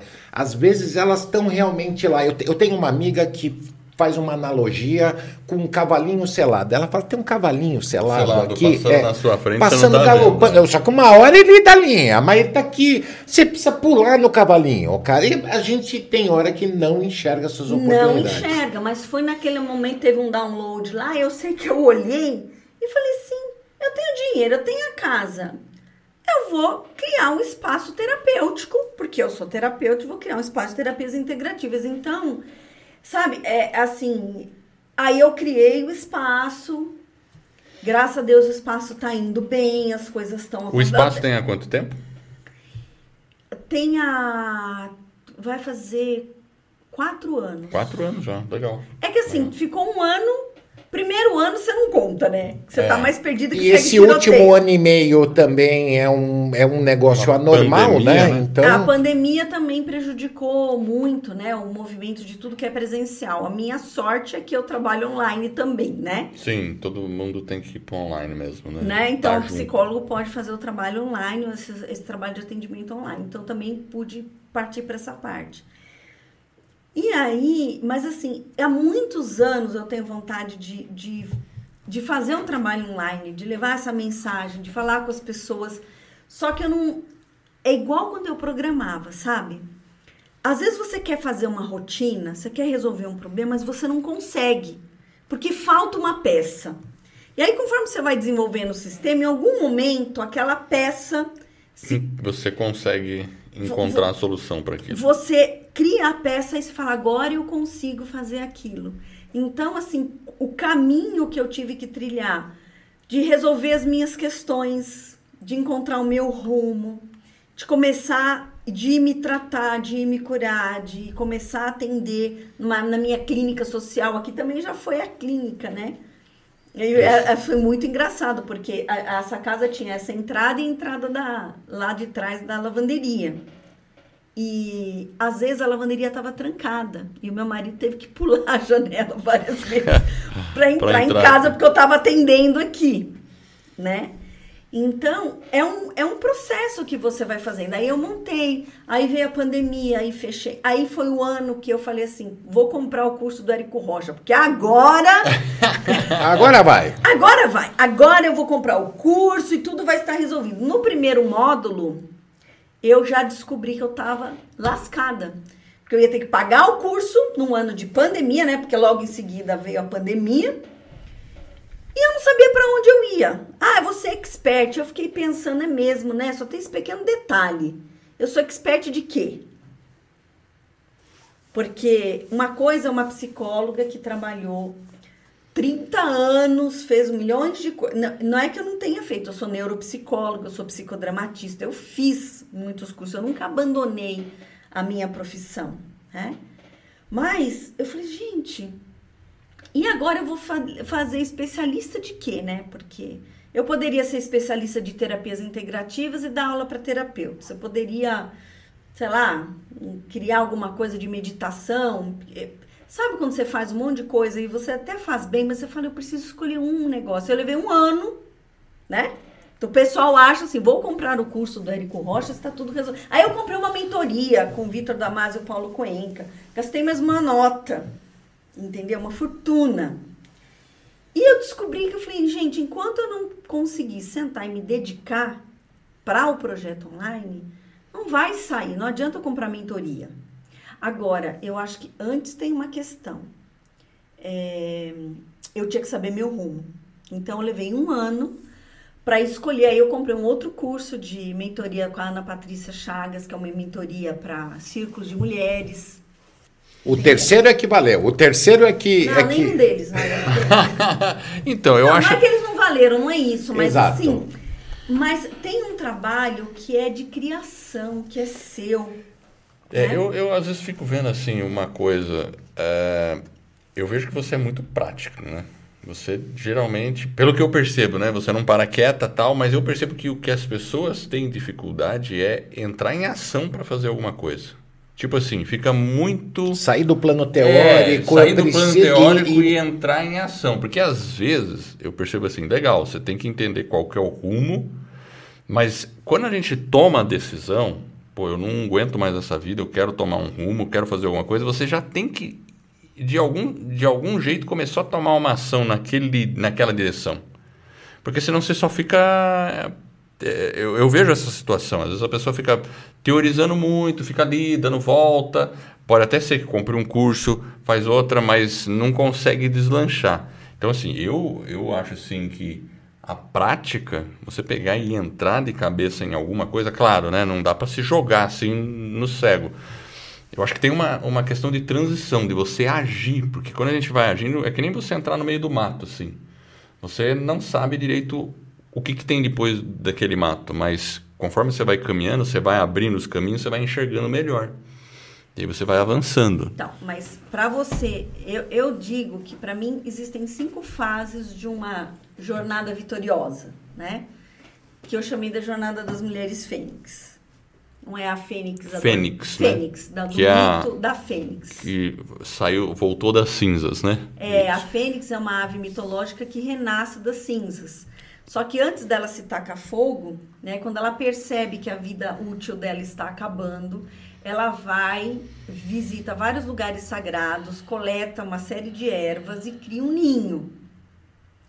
E aí ela se coloca nesse ninho, começa a fazer um cântico muito bonito que comove todos os animais lá da floresta, até que ela em algum momento entra em autocombustão e ela se incendeia e morre. E das cinzas dela é, renasce uma nova fênix. Esta nova fênix pega os restos mortais da sua antecessora, coloca dentro de um ovo que ela faz com os elementos do ninho e leva até o altar, a cidade de Hélios, o altar que reverencia o Deus Sol, e deixa então os restos da antecessora lá, e aí ela alça os novos, o seu voo. Né? Então, esse é o mito da Fênix. E aí eu defini cinco etapas que eu vivi. Então, é a Fênix adormecida, que está no modo de sobrevivência. A Fênix desperta, que fala: não quero mais essa vida para mim, mas que recursos eu tenho e que vai criar um ninho que vai se tratar que vai, vai, que vai se. Na constelação, a gente fala, vai se desemaranhar. Porque com, quando a gente não respeita as ordens dos relacionamentos, que são as ordens sistêmicas, a gente se emaranha. Então, vou dar um exemplo. A criança que resolve que tem que salvar a mãe. Né? Não, porque a minha mãe eu tenho que salvar. Então, a mulher adulta que ainda dá dinheiro para a mãe, que cuida da mãe, que resolve para a mãe, que faz para a mãe ou faz para o pai, ou seja, ela não olha para frente, ela olha para trás. Você imagina que você tem os pais. É como você está emaranhado, ficou enrolado ali naquele. Ficou enrolado, por quê? Porque eu tô fora do meu lugar. Estar emaranhado é igual estar fora do meu lugar. Então, se eu, os meus pais são maiores, eu sou a criança, eu sou o pequeno. Se eu acho que os meus pais são uma droga, ou são doentes, ou são ignorantes, e que eu sou melhor, eu fico maior. Aí eu fico órfão, né? Então, por exemplo, essa é uma ordem de hierarquia. Eu sou pequeno, eu recebo. Se eu olho e julgo, eu não recebo. Aí, assim, você pode olhar, vocês Qualquer pessoa que você começa a perguntar como você se relaciona com a sua mãe, com seu pai, você julga seus pais, aí você vai ver filhos arrogantes, porque eles falam assim: minha mãe é fraca. Aí você fala: fraca como? Ela sobreviveu, né? Antes de você nascer, ainda sobrevive. Não, mas ela é fraca. Então eu sou grande e a minha mãe é, é pequena e eu tenho que salvá-la. Então eu estou emaranhado, porque eu estou fora do meu lugar. Então, existe uma série de processos psicológicos que nos colocam fora do nosso lugar. Pessoas que têm problema com o chefe, pode ver que tem problema com a mãe e com o pai. E não é o pai externo, é o pai interno. Né? Como é que eu me coloco diante da vida, diante das pessoas, diante daquele. E empresa. Sim, sim. Você, você olha as, as questões de hierarquia. Vocês trabalharam em empresa? Sim. Quantas vezes chegou um novo CEO da empresa, um novo. Um novo chefe lá e todo mundo ficou assim: quem que é esse cara aí? Não, e aí o chefe, porque eu passei por isso. Aí o ser humano chegou e falou assim: não, porque. Tipo assim, eu agora vim salvar. Entendeu? Uhum. Tudo que vocês fizeram até agora, É, o salvador da pátria. Né? Exato. Né? Isso, eu venho salvar e tudo Deixa eu mostrar para vocês, floquinhos de neve. Vocês precisam realmente de um herói. É, eu é. sou o herói. Eu vou fazer porque vocês não souberam fazer até aqui. Porque se vocês tivessem feito direito, eu não estaria aqui hoje. Então, é uma quebra de hierarquia. Essa pessoa não consegue sustentação. Todo mundo vai odiar é, ela. Não consegue mesmo, eu já vi isso. Agora, esse processo é que nem, é, por exemplo, Jung. Jung falava desse negócio da mãe, do pai, né? Principalmente que da mãe, né? O Jung avaliava na psicologia essa questão é, também, né? Sim, todos avaliam. Freud avaliava, mas assim, a questão... Assim, Freud, Freud, Freud é, na verdade Freud. O, o, o Bert Hellinger era psicanalista, era terapeuta, estudou muito. Mas a questão é que a forma como as constelações são feitas permite você fazer um diagnóstico, você entender qual é o emaranhamento que você está vivendo. Quem é que está fora da ordem? Quem está sendo excluído? Então, por exemplo, eu sou casada, por acaso pela terceira vez, né? É, meu terceiro relacionamento estável, digamos assim, mas eu sou casada. Só que o meu marido já tinha, teve uma esposa, que inclusive é a mãe do Tiago, meu sócio. Ela é a primeira. Ela veio antes. Eu sou a segunda. Entende? Eu não posso excluí-la. Eu não posso dizer, olha, é... Apagar isso, né? Não. É, seria até uma. então, lá. ela é a primeira. Não, não existe, porque Sim, ela veio antes. Claro, claro, com certeza. É. Então, assim, a família que o meu marido teve com ela, é, ela é, é, é, tem precedência, eles vieram antes. Eu tenho prioridade, porque eu venho depois. Eu sou sócia do Tiago, eu sou sócia. A mãe dele é outra mulher. E aquela mulher é a mãe. Eu não tenho papel de mãe, eu tenho papel de sócia, entende? Então, se você sabe o seu lugar, você não se emaranha. Mas se eu começo a achar, não, mas a mãe dele não foi tão boa assim, boa sou eu, entendeu? Aí danou aí tudo. Aí você tá misturando o papel. Aí você se emaranha, então aí você emaranha, porque você quer ah. ocupar um lugar que não é seu. É, então, legal. Você tem que viver na filosofia e entender qual é o seu lugar. Então, quando eu falo do meu projeto né, de, de, de, de, de mentoria, não é por isso que eu me diferencio. Eu não vou só falar de projeto, que é uma coisa que eu sei fazer, de verdade, né? Já fui gerente da qualidade, eu manjo muito de projeto. Mas não é só isso, é como é que eu ajudo aquela pessoa que está emaranhada, a que está com um medo, projeto. a criar um projeto e olhar para o que é que ela não consegue olhar. Eu, eu mentorei uma moça e ela falava assim, durante a, a, a fala dela, ela falava assim, não, porque fulana me deu estrelinha, mas é uma pessoa de 50 e poucos anos. Eu falei, escuta, você não acha que você tá meio velha? Né? Não falei desse jeito, né? Mas assim, você não acha que você tá um pouco fora da idade para querer estrelinha? Entendeu? Então, assim, estrelinha quem quer é criança. É. Você não quer, você tem, você tem que se responsabilizar pelo seu trabalho. Então, percebe? O que estava é, travando? Porque ela queria aprovação, ela queria aprovação, que alguém é. dissesse: olha, você pode fazer que eu garanto. Não. Você, agora você é a grande, você é adulta. O adulto, o adulto cria dinheiro, a criança ganha. Bem colocado. É. Entendeu? Então, ou você está se colocando como uma criança ou você está se colocando é que como nem aqueles, aquelas, é, vamos dizer assim, né? Pessoas adultas que moram com os pais a vida inteira. E nunca. E ficam sempre sob a proteção do pai. Exato. Aí, se Esse o pai é um e a mãe morrem. Então, tem pessoas que. Aí é a história da hierarquia. Eu tenho os meus pais, eu estou aqui, eu olho para frente. Enquanto eu fiquei olhando para o meu pai, não fui para frente. Até porque, porque você quebra essa ordem natural. Né? Se você fica olhando exatamente só para trás, uma hora os seus pais não vão estar aqui, você fala, ah, ok, e agora? É, e agora, o que eu faço? Quantos pais cobram dos filhos?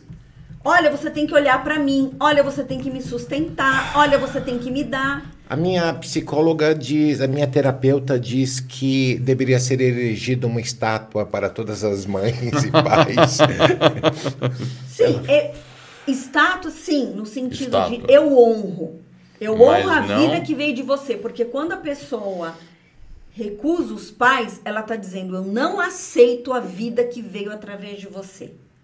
Então a gente é tem que honrar. Né? É diferente. É eu diferente. recebo e eu honro a vida que veio através de você. Mas eu sigo em frente.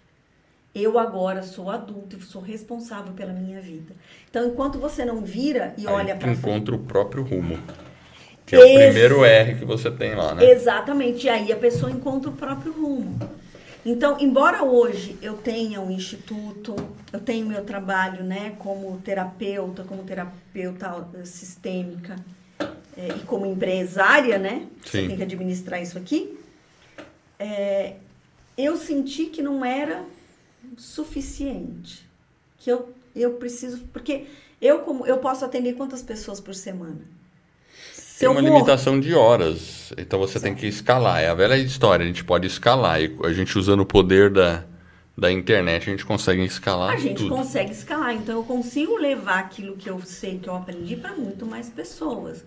E aí o Podset, ele vem como parte de uma peça, de uma estrutura que não vai servir só para mim. Então, próprio, então existe o Podset, que é o estúdio, existe um podcast que eu vou criar para mulheres, para falar para mulheres, para empoderar mulheres, que é muito mais gostoso que você ficar fazendo live, né? Sim, eu acho que é mais legal. é muito mais legal, porque você tem uma troca, né? Não Sim. que a live não seja, mas a live é penosa, porque você fica sozinha, falando. Sim, Quando as pessoas interagem, até que ajuda, né? Quando não tem ninguém na sua live, que às vezes acontece comigo, né? Então, eu acredito, eu acredito na comunidade, porque quando eu falo de rede de apoio, a rede é uma comunidade. A gente precisa ter rede, a gente precisa é, ter apoio. Não está sozinho, né? Não está sozinho. Então, o Podset faz parte da minha rede de apoio. Pessoas que eu vou conhecer aqui como vocês é. fazem parte da minha rede de apoio. E aí a gente vai incluindo né? Aí entra a lei do pertencimento, todos fazem parte, todos aqueles é, que, que, que proporcionaram a criação do Podset fazem parte. Então, é, quem faz parte? O pai do monarca faz parte, porque só é possível porque ele cedeu, né? Ele cedeu a casa para mim, para os filhos. Então ele faz parte. Assim como a primeira mulher do meu marido cedeu o lugar dela. Entende? Então, no relacionamento, ela faz parte. Aqui, ele faz parte. A minha filha faz parte. E tudo marido... bem reconhecer exatamente, exatamente isso. Porque o todos... tanto que é salutar isso. Porque quando você inclui, você tem mais força.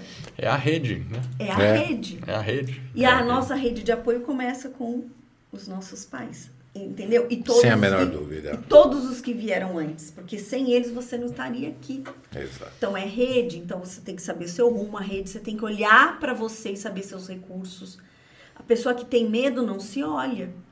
Não olha para as próprias capacidades. O que é, que é aquela coisa que a gente vê, né? O que é que você faz de tão que é o ikigai, né? É, o que, que você faz de tão especial? Pelo que você quer ser pago? O que, que as pessoas olham e dizem, puxa, é fantástico. A Helenice, por exemplo, é uma pessoa maravilhosa. Ela faz mágica com as palavras. É verdade. Entendeu? é uma pessoa que. Tá ouvindo aí, ó. Ela até falou aqui, ó. Abundância. Acabou de comentar aqui. Abundância. Quanto mais, melhor. Então, é. por exemplo, a Helenice é uma pessoa que tem um potencial incrível. Ela faz parte, porque quanto que ela me ajuda? Então, todos aqui, o Fábio, que está lá né, atrás da mesa de som, faz parte, o Thiago faz parte, são todos os que permitiram né, é, que isso acontecesse. O meu filho faz parte, o Bruno, porque foi ele que, essas, como surgiu o Inspirou. Né? Ele, a gente foi passar o final da, do ano na praia, e o ano novo, né? Acho que foi o ano novo. Esse e, último ano? É, agora? nesse último ano. E eu falando que eu não sabia o que eu ia fazer com essa sala, né? Que era uma sala de treinamento. Treinamento não acontece mais, as pessoas descobriram hoje que eu vou usar a internet, meu. Pra que, que eu vou colocar 10 pessoas aqui? Exceto se for para uma terapia, um reiki, uma coisa Uma coisa muito específica. Muito específica. É. Ninguém mais vai fazer é, coisa presencial, as pessoas vão fazer Zoom. Cada um fica na sua casa, não tem que é. se deslocar, não corre risco. Então, aí ele falou, mãe, por que, que você não monta um estúdio de podcast? Porque muitas, naquela época, que foi a informação até que eu passei, ele falou assim, eu não alugo podcast. Sim. Essa informação mudou que eu brinquei com o Eduardo, agora quiser atualização, me liga. é, é, agora não, agora eles têm vários estúdios, mas eles não alugam. Tipo assim, você chegar lá, não. Tem que ter uma série de critérios, inclusive um percentual sobre o rendimento do podcast. Então tem outras. Mas ele falou, tem eu uma outra tem, regra. Tem uma outra regra de negócio. Mas ele falou, tem muita gente que quer um espaço estruturado, para poder fazer esse trabalho online. Com certeza. Eu acho que tem uma oportunidade. Eu, eu, eu vejo exatamente você alcançando com o Podset um nicho ou um espaço também muito interessante, porque tem gente realmente que tem aspirações menores para isso. Eu consigo fazer meu podcast aqui com um celular, com fone de ouvido e tudo bem. Beleza, perfeito. Usa aqui meu microfone e tal. Mas tem gente que realmente quer escalonar isso. Tem gente que deseja fazer isso num outro nível de qualidade, num outro patamar técnico, com exatamente um com espaço essa pegada, com... estilo exato. Tal, e é aqui, aqui no... e é aqui é aqui. É, exatamente. Exatamente. o setup daqui é incrível, o espaço daqui é incrível. A energia daqui Obrigada. é incrível. É, a energia é, é mesmo. E é, e é muito bom isso. E isso vem exatamente suprir, eu acho que é uma necessidade, porque a ascensão do podcast ela é óbvia e notória. É. E, aí, e, e, sem contar que você está em São Paulo, né? Então você está num Nós somos atrás do bom. aeroporto de Congonhas. É, atrás dos é. 10 minutos é, de Congonhas. Então você tá... Honestamente, quando eu peguei aquele curso do Érico Rocha, que eu fui ver assim, ah, que o povo fala, não, se você tem um celular então você está perdendo dinheiro. Não é assim, desculpa, mas não é assim. Entendeu? Você tem, você tem que gravar, você tem que editar, você tem que fazer os cortes, você tem que entender de tráfego, você tem que Tudo. patrocinar, é. você tem que ter dinheiro, você tem que fazer roteiro, você tem que fazer. Tem que construir um site, você tem que estar nas mídias sociais. É... Você, não, você tem que acordar com o celular, né? Sim. Você tem que... Oi, gente, bom dia. Olha, estou aqui acordando, vou começar. Mas eu acho isso difícil. Para mim ainda é difícil. É, não é fácil. Eu todo dia tenho que dizer a mesma coisa, né? Olha, gente, acordei aqui, agora você tá vendo, tem um passarinho. Então, assim, e é lindo, né? O espaço aqui é maravilhoso. Mas, assim, você tem que estar tá com o foco o tempo todo nisso. Ah, eu vou comprar uma roupa nova. Olha, gente, agora eu estou trabalhando meu marketing pessoal, que não sei o quê. E uma coisa que eu gostaria que você falasse, Edward, que é uma percepção que eu tenho, é que as pessoas, para fazer o trabalho no digital, acabam entendendo tanto de marketing digital que acabam desistindo do seu propósito e indo fazer marketing digital. Ensinar marketing digital. Você acha que isso acontece ou é só uma percepção? Não, eu acho que acontece sim. Eu, eh, porque assim, é, eu até percebo. Ó, vou falar até pela escola do podcast. A gente também ensina marketing digital. Por quê? Porque a pessoa, para para entrar nesse mundo digital, ela tem que entender do marketing digital. Acho que não é difícil a pessoa entrar no marketing, no, no mundo digital. Tipo assim, eu tenho um, eu tenho meu produto, meu serviço, e eu tenho alunos que falam isso. Nossa, mas eu não quero ser marqueteiro digital, eu quero só fazer o que eu sei fazer. Vamos, vou usar o exemplo da escola do podcast. Eu poderia dizer que, não, eu vou fazer só o que eu sei fazer, que é ensinar as pessoas a fazerem podcast. Esse é um ponto. Mas a primeira dor que a pessoa vai ter e dificuldade depois que ela lançou o podcast é conseguir audiência, é ser notada, se conectar com as pessoas. Então, no meu caso, passa muito perto do marketing digital e aí eu tenho que dar o suporte para isso. Agora, eu tenho, por exemplo, alunos que são dentistas e eles falam: caramba, agora eu estou tendo que estudar tráfego. Eu falei: então, não, não tem jeito, porque assim, ele é dentista, quer criar uma coisa na área dele para ensinar profissionais. Na verdade, ele ele é, é um, um, ele é de Portugal, Rooney é o nome dele. E ele faz, ele é a especialidade dele é aqueles lábios leporinos uhum. para fazer é, acertar aquela reconstrução, é, reconstrução facial, né? né? Então é um nicho, ele pode ensinar isso para outros profissionais, e ele tem muito conhecimento nisso. Mas como ele faz isso chegar nos profissionais? Como que ele empacota tudo isso? Não tem jeito, você tem que ele tem que estar, tá, ele tem que aprender as ferramentas de marketing digital. Não que ele vai ensinar marketing digital, mas percebe Não, mas eu, que ele tem que entender. Eu vejo que tem pessoas que começam com um propósito e depois vão ensinar marketing e digital. Vão ensinar é. mar... ela, ela, se perde no, no propósito dela, porque primeiro que marketing digital é fascinante. Sim. É super bacana. Isso pode acontecer, de fato. Tem apelo, é, né? Tem apelo, é uma porque, assim, coisa. Assim, porque quando você fala ah, uma maneira da pessoa ganhar dinheiro, isso é muito atrativo, né? Então, às vezes, eu vou, vou dar um exemplo. Né? No caso do, do Rony ou de alguém que é da área de dentista, começa a ensinar o que ele sabe e dali a pouco ele está ensinando marketing digital, como fazer, sei lá 4 mil reais em uma semana, né? Alguma coisa desse tipo que você está falando, né? Esse desvio, assim, né? Não, é porque assim, você realmente tem que entender muito. Tem que entender muito. muito não é pouquinho, entendeu? Então, quando a gente, é, baseada na Mas assim, eu acho dor, que acontece, acontece, Sim. mas não é necessário não é que isso aconteça. Mas não é necessário. A pessoa vai ter que aprender marketing digital, ela vai. Ela vai ter que aprender, não, nem que seja, porque ela pode se manter dentro do propósito dela. Sim. Eu acho que tem que se manter. Mas a gente ainda está, apesar do marketing digital ele tá esfervescendo, eu vou dizer, ele já existe há um bom tempo. Uhum. Mas por causa da pandemia ele deu uma, parece água em ebulição, tá muito, deu uma impulsionada. Vai dar uma acalmada e a gente vai, você falou da rede, sabe a rede? Então, eu acho que a melhor maneira de você entrar no marketing digital é você ter uma boa rede de apoio.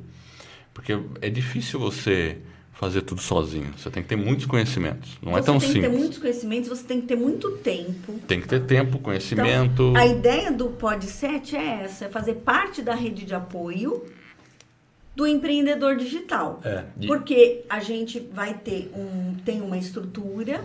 A ideia é a gente criar parcerias com pessoas técnicas, porque ninguém faz nada, né? Sozinho. Sim, exatamente. Então, a gente ter parcerias e aí essa pessoa diz, olha, eu preciso de tráfego, a gente pode ter uma parceria com alguém, olha, eu preciso de roteirização. Ou aí a gente vai indicar ele Exatamente. Nisso, né? Então, olha, eu tô travado no meu projeto. Vamos fazer uma constelação aqui, olhar para o seu projeto? Pode vir eu, entendeu? A terapeuta, por que não? E você vê que uma coisa, quando você fala de marketing digital, toda pessoa que quer começar na internet, ela entra como um produtor de conteúdo, Sim. de um jeito ou de outro não importa o que você vai ensinar, nem que seja artesanato, e a gente tem muitos alunos que querem fazer podcast porque já trabalham com artesanato, mas pode ser qualquer coisa. Uhum. Você quer produzir um conteúdo e esse conteúdo chega para as pessoas. Então tem várias formas de você fazer esse conteúdo. A minha veia é o podcast, que eu acho que é uma das. Hoje é uma das portas de entrada, eu acho que é a mais fácil dentro dessa bagunça Mas que existe na internet. Quando você fala podcast, você fala só a via de áudio? A só via... a via de áudio começar com a via de áudio. Claro, tem esse formato aqui, mas concorda que para esse formato você já está indo num. É, já é um nível já acima, é um nível já acima. é uma escalonada. Por exemplo, né? como eu faço no YouTube? Eu posso gravar um podcast, pôr uma webcam, gravar o Jefferson lá do lado dele, e a gente grava e a gente faz assim também. Uhum. Mas já é um nível a mais. Agora, concorda que pegar o gravador e só um gravador e só a sua voz e fazer edição de voz é diferente. É uma eu não, não quero dizer que o processo é mais simples, mas ele pode ser mais simples. E mesmo assim você entregar um conteúdo mais profundo. É, mas atrás do, do, do, Tudo bem, mas tem a técnica de gravação, equipamentos, tudo de edição. Sim. Tem a parte de você tem que criar a sua editoria, você tem o que saber conteúdo, tudo isso. Né? O conteúdo. Entendeu? É muita coisa, exige muita dedicação, exige pesquisa, porque ou você já sabe é... Com certeza. Precisa tudo isso. Por isso que a gente tem um lema, né? Que a gente faz na jornada do podcast. Obstinado. A gente sempre fala que você tem que ser muito obstinado. A gente usa isso, a hashtag obstinado. É. E a gente fica usando esse como se fosse um mantra, mas é porque para as pessoas entenderem que é a verdade. Eu não estou prometendo algo fácil. Tá, deixa eu fazer uma pergunta aqui. Pode então, fazer, vocês não acham, vocês não acham que tem espaço para tudo isso? Tem espaço para o cara uh, que quer fazer um podcast simples, comentando coisas claro casuais da vida dele, tem. ou opinativos, tem. ou tem. e tem também o espaço para o podcast mais técnico, mais profundo ou de, de, de maior alcance. É. Né? Tem, tem os dois, porque eu posso simplesmente pegar o meu celular, pegar um aplicativo chamado Anchor, que é gratuito, você cria o podcast. Em cinco minutos eu crio um podcast, gravo e ele vai estar no ar. Então, assim, sério, em, em, menos de 5, 10 minutos você consegue criar um podcast e distribuir ele, inclusive distribuir para várias plataformas. É possível. Apesar de a gente sempre recomendar, recomendar fazer a distribuição manual do seu podcast, mas isso é outro assunto. Mas é possível. Então, assim, tecnicamente, hoje. hoje concorda que É fácil, você pode pegar ali, entrar no Instagram, você está numa emissora de televisão. Você fala, qualquer pessoa pode te ver lá. Aí, Só que aquilo passa é. naquele ponto que você falou. O duro é quando você entra lá e você vê que não tem ninguém te vendo naquele momento. Você está falando, mas ninguém está te vendo. Então, aí eu acho que o que diferencia a pessoa que pega e grava e põe daquele que precisa do microfone, da câmera, do técnico, é o nível de perfeccionismo da pessoa. É, ou, o ou, meu é grande, entendeu? Ou a profundidade. Perfeito, ok. Ó, Perfeito. Tem, eu tô ouvindo agora um podcast. E, mas isso é um freio de mão puxado. Entendeu? O excesso de perfeccionismo te, é. te segura. Vai falar que o bom é inimigo do ótimo. não, não, não ia falar isso, não. não, não Sei, é mas ele é, mas ele é, mas eu não ia falar, não. O que eu ia falar é que eu tô, por exemplo. O ótimo é inimigo do bom. Né? O ótimo é inimigo do bom. Mas eu. Exato. É que tem. Dá pra gente fazer. Eu conheço um cara, um americano lá, que faz um podcast que é Marketing in a Car o marketing dentro do carro. Então, o que, que ele faz? Ele é um empresário, ele já tem muitos seguidores e tal, mas ele não começou assim. Mas ele simplesmente grava o podcast dele do carro, liga lá, tá com fone de ouvido, não sei como é que ele faz, né? Mas ele põe um, grava lá, depois alguém vai lá e edita e sobe para ele. Na verdade é assim que é o processo. Mas ele grava enquanto está no carro e ele vai dando dicas do conhecimento do que ele está fazendo. É uma forma de você distribuir conteúdo. Mas de novo, você pode fazer dessa forma ou você pode pensar no assunto como faz o Luciano Pires do Café Brasil que roteiriza tudo, pensa no assunto, estuda. A produção dele antes vai levar um tempo. Ele vai ter que se dedicar aqui. São horas antes São horas terminar. Antes. Igual, é igual é. comida, né? Você gasta horas para fazer a Exato. refeição, em 10 minutos todo mundo comeu e sobrou louça. É, a gente tem um. O Túlio, que é um aluno que sempre está seguindo a gente, fez um podcast de RPG, que é aqueles role-playing games, né? Ele joga o RPG com os amigos, grava tudo. Só que a edição, ele não levou quatro horas, cinco, ele levou um mês inteiro se dedicando, porque ele vai pôr música, vai pôr som de passo, vai pôr som de abrindo porta, rangendo, ele faz toda uma sonorização que... Para dar ambiência, dar ambiente. teatralidade naquilo. Aí fica legal, mas a pessoa vai... Então, assim, sei lá, eu acho que tem espaço para tudo, né? É, Sabe que eu gosto muito de, em vez da gente fazer o ou, ou fazer o e, e né? E, então, assim, e, e, eu posso ter um, um ah. espaço mais. É, é, como é que eu. Democrático? É, não, Não fugiu a palavra, assim. Mais livre, mais Sim. livre, né? Despojado, despojado, talvez. É, eu posso ter um espaço mais despojado, né? Eu posso ter um momento mais profundo, que na verdade no marketing digital é a história dos funis, né? Sim. Então, topo de funil, meio de funil, fundo de funil. Então, eu posso fazer uma coisa de frase, de inspiração, falar, ligar, olha, gente, é o seguinte, eu tô aqui, aconteceu tal coisa e tal, que é uma coisa mais livre, e posso também ter um conteúdo mais profundo. Pode. Porque quando você quer vender uma mentoria, ou quando você quer vender um curso, você tem que mostrar que você entende daqui. Então não Sim. dá só para você falar cinco minutos de cada coisa. Com você precisa não. ter um momento em que você vai se aprofundar, né? E eu fiquei 2020 inteiro pensando de que maneira eu vou unir as minhas habilidades, o que eu fiz durante 20 anos, que esse foi o meu grande desafio, né? Eu trabalhei com um projeto. A, a, a, minha filha falou assim: mãe, você é uma solucionadora de problemas. É, você eu... tem que solucionar problemas. Mas eu falei: mas como assim, né? Então, e com a parte terapêutica. E aí surgiu a Jornada das Mulheres Fênix, que é você resolve, até por inspiração da Ana Patrícia, você trabalha com a constelação, resolve os emaranhamentos. E nessa jornada eu criei ferramentas, criei não, né? Eu usei ferramentas da gestão de projetos, de gestão de mudança, para a pessoa conseguir se olhar. Então, ferramentas como o análise SWOT, o 5W2H, que são coisas comuns no meio corporativo, mas as pessoas não costumam aplicar para o pessoal, né?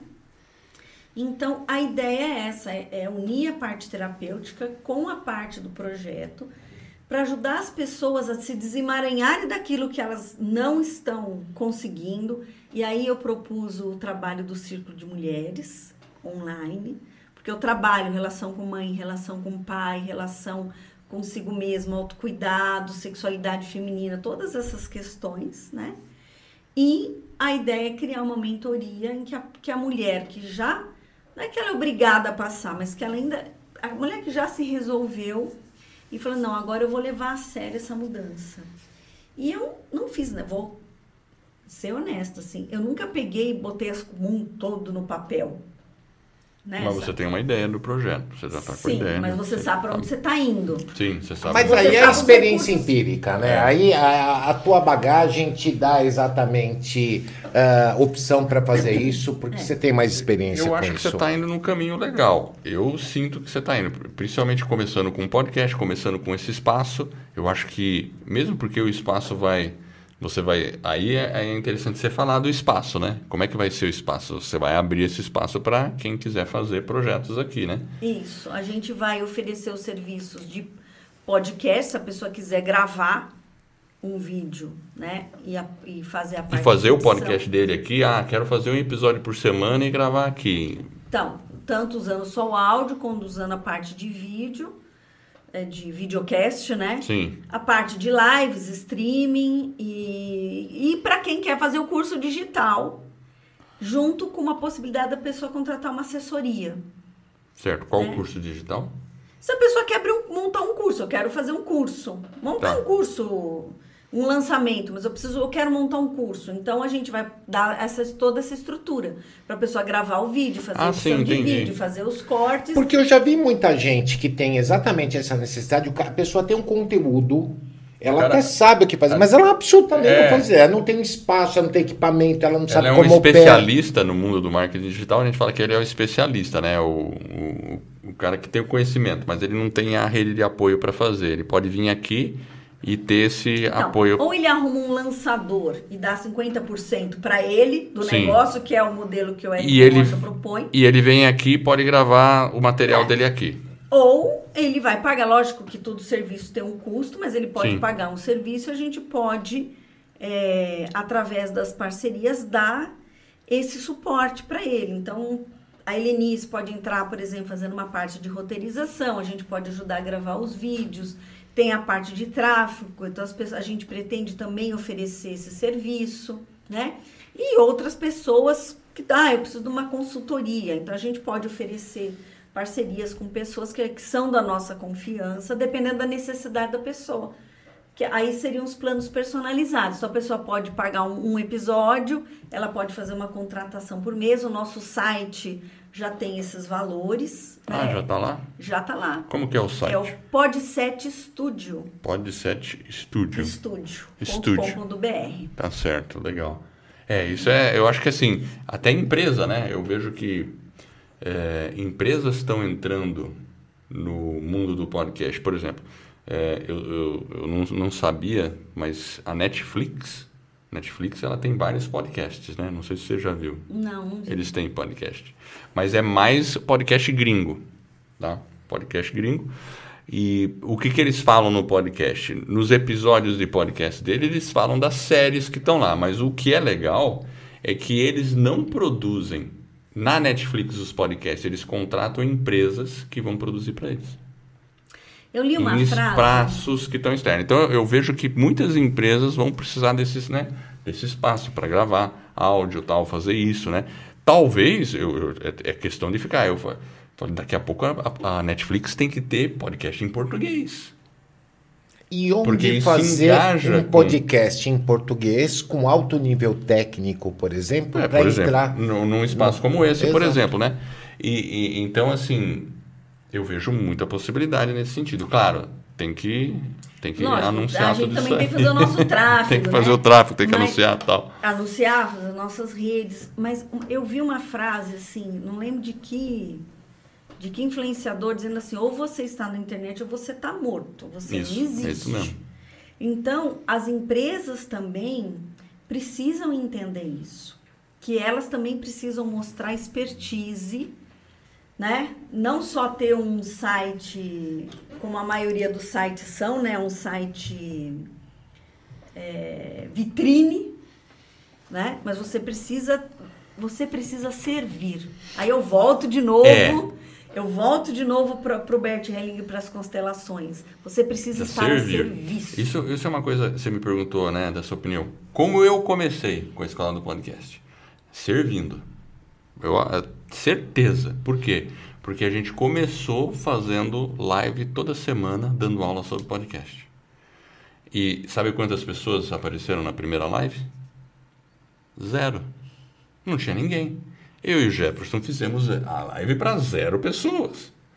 E a gente... Pelo menos eram dois, né? É, é. não, de vez em quando dizer que não tinha zero, de vez em quando aparecia um e sumia.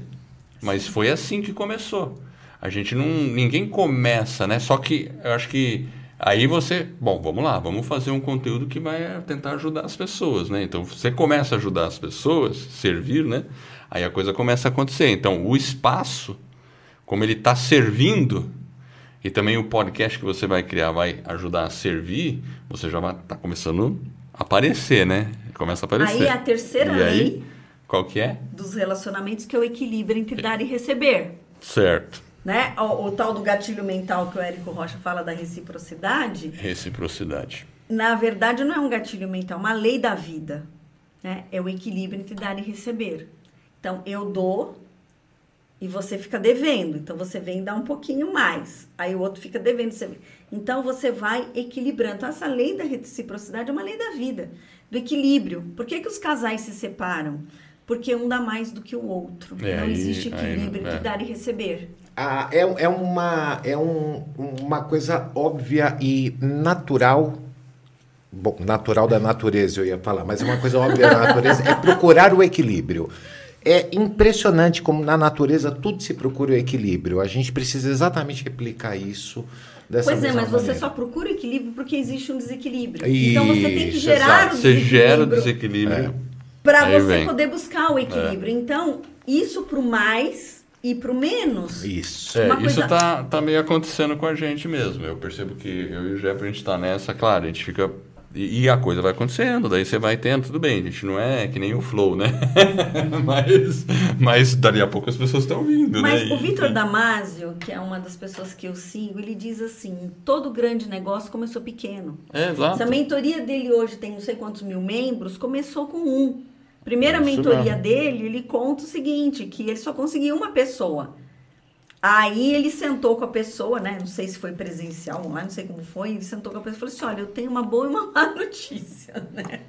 A boa notícia é que não vou fazer, né? A mentoria com você, né? A má notícia é que somos só nós dois, mas é uma boa notícia porque você. É porque é, só, é exclusivo. É exclusivo, é. É exclusivo. Então, entendeu? Hoje ele tem milhões, centenas. Ele fez uma, um lançamento Vida de Mentor, que foi um absurdo. Entendeu? Só que eu fiz mentoria com ele, ele e o Paulo Cuenca são fantásticos, são pessoas maravilhosas. Agora, eu acredito, por exemplo, que para você pegar uma mentoria com esses caras, você tem que estar tá no jogo.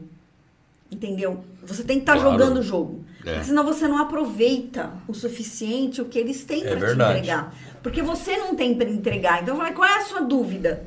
Você entendeu? E eles ajudam, eles ajudam quem está começando. Só que, lógico, se você está no jogo, se você já vivenciou, a, a, chance, né? Você tem mais maduro, tá muito mais maduro para receber. Para fazer, né? Às vezes tem que estar tá até com o negócio rodando, alguma coisa já acontecendo, é, para então. você aproveitar melhor. Porque eu sei como é que é a sensação, né? A pessoa, a gente percebe pessoas muito cruz, assim, na, na internet como um todo, né? Uhum. Que chegam e, e quando vê, putz, mas eu tenho que fazer tudo isso?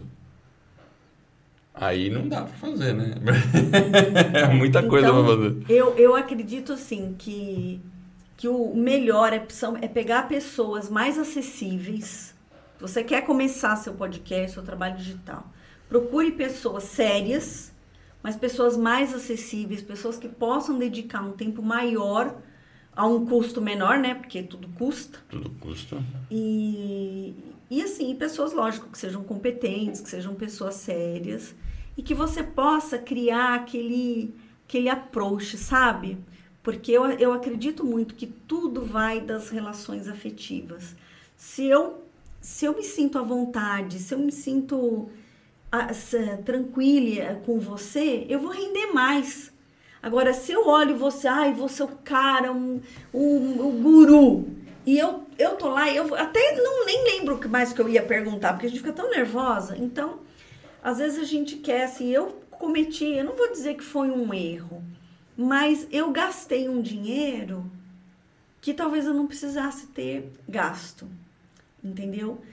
Mas muitas vezes eu acho que é por, porque a gente não. Você começa a assistir lá o Érico Rocha, você fala, meu, fora desse cara não há salvação, né?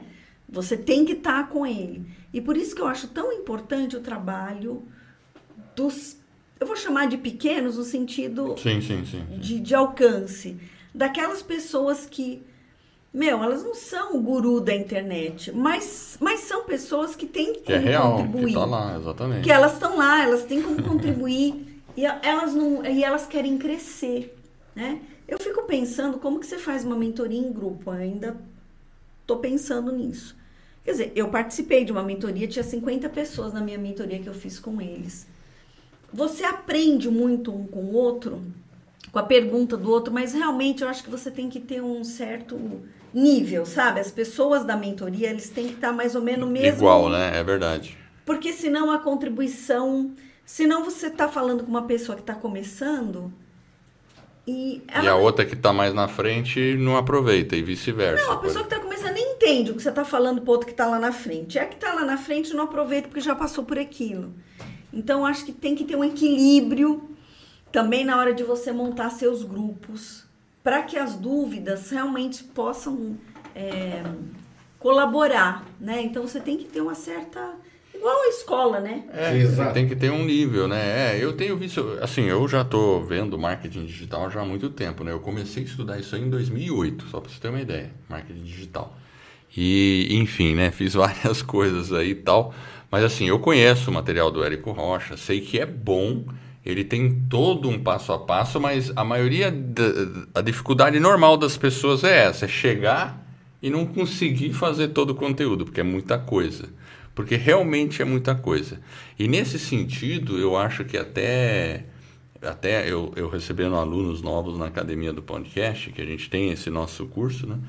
Eu percebo que muitas vezes a pessoa também ela sabe aquela questão do analfabetismo digital? E, e, e, a pessoa, e tem, tem muitas pessoas. psicológico. É, tem, então, assim, eu percebo que a dificuldade é realmente a pessoa aprendeu o básico do básico do básico, muitas vezes, assim, né? Então, enfim, né? Mas, mas, mas eu sou fãzaço, assim, desses cursos e de você aprender e de... o curso te dá, um, assim, quando eu comprei em fevereiro eles refizeram o, o, módulo de tráfego. Eu sei, eles estão com um módulo bom de tráfego. Né? Agora, porque antes, sinceramente. Você não tinha um módulo de tráfego. Você... A, a altura do preço do curso, né? eu acredito, né? E eu, mas eu acho assim, o que eu, eu percebi, mesmo no outro curso que eu comprei da. Por exemplo, o curso do Paulo Cuenca, que é, ele era o superpoder, não sei se eles mudaram o nome agora Cara, o curso do cara é bom para Instagram. Né? Então, se você quer aprender a trabalhar no Instagram, ele te ajuda a você montar a sua e tem marca. essa, né? Você tem um curso para Instagram, outro para Facebook, outro mas, para Então, mas ele fala de branding sim, sim, no sim. curso. Ele te ajuda a você construir sua marca, ele faz sim. o Ikigai. E assim, quando. O seu público-alvo. Ele ajuda. É. E assim, na, quando eu entrei no curso, ele fazia live de domingo, meu, de 8 da manhã ao meio-dia. Então, você podia fazer. Você tinha. Eram 500 pessoas, né, no primeiro, agora nem sei como tá. Mas você tinha. Você tinha como acessar a pessoa. Eu gostei muito da estrutura do curso dele, gostei bastante. Né? Não sei como tá agora. Quando eu fiz, eu achei bom. Só que realmente você tem que fazer dois posts por dia, mais 20 stories, mais as lives, mais criar conteúdo, mais tem pensar. que se manter relevante, tem que se manter é, é lá luta, o tempo é todo, tal. É, é. Cada vez vai ser mais desafiador, né? Porque é. tem mais gente fazendo, né? Por isso que eu acho que as pessoas têm que começar com podcast. E é exatamente. Sair fora dos, dos Instagram e pegar um público. Porque sabe o que, você tem, a gente tem que lembrar? Podcast você pode conseguir um público menor, mas eles são mais fiéis a você. Porque normalmente as pessoas te ouvem por mais tempo no podcast. Uhum. Porque, por exemplo, eu estava vindo de Curitiba para São Paulo, eu vim escutando podcast no carro. Minha retenção é foi seis horas. Porque com eu vi vídeo, vários episódios do mesmo com podcast. Vídeo você não tem isso. Sequência. Com vídeo não é, tem, né? Porque, porque você precisa ficar lá parado fazendo Eu vou ficar aquilo. parado vendo um vídeo, mas num podcast, quando tem uma coisa estruturada. Inclusive o consumo de internet é menor, é uma série de Exato. vantagens, né? Sim, eu acho que todas as mídias são válidas. Acredito, né, que o, que o podcast seja que as pessoas estão muito mais ouvindo do que vendo. Se eu estou lá cozinhando. Você pode. Exatamente. Eu não consigo e ficar você sabe que o Facebook vídeo. vai entrar no podcast, né? Hoje, hoje, se você coloca o link do seu podcast no Facebook, a pessoa clica lá, sai do Facebook. E o Facebook quer resolver esse problema. Eles não querem que o pessoal saia do Facebook. Então, agora no verão americano, que vai ser em agosto, por aí, final de julho, agosto, eles estão prometendo lançar umas ferramentas de podcast dentro do próprio Facebook. Uhum. Então, a gente. E, e, eles vão ajudar a encontrar mais podcast dentro do Facebook também. E eles vão criar uma espécie de Clubhouse. Já ouviu falar do Clubhouse?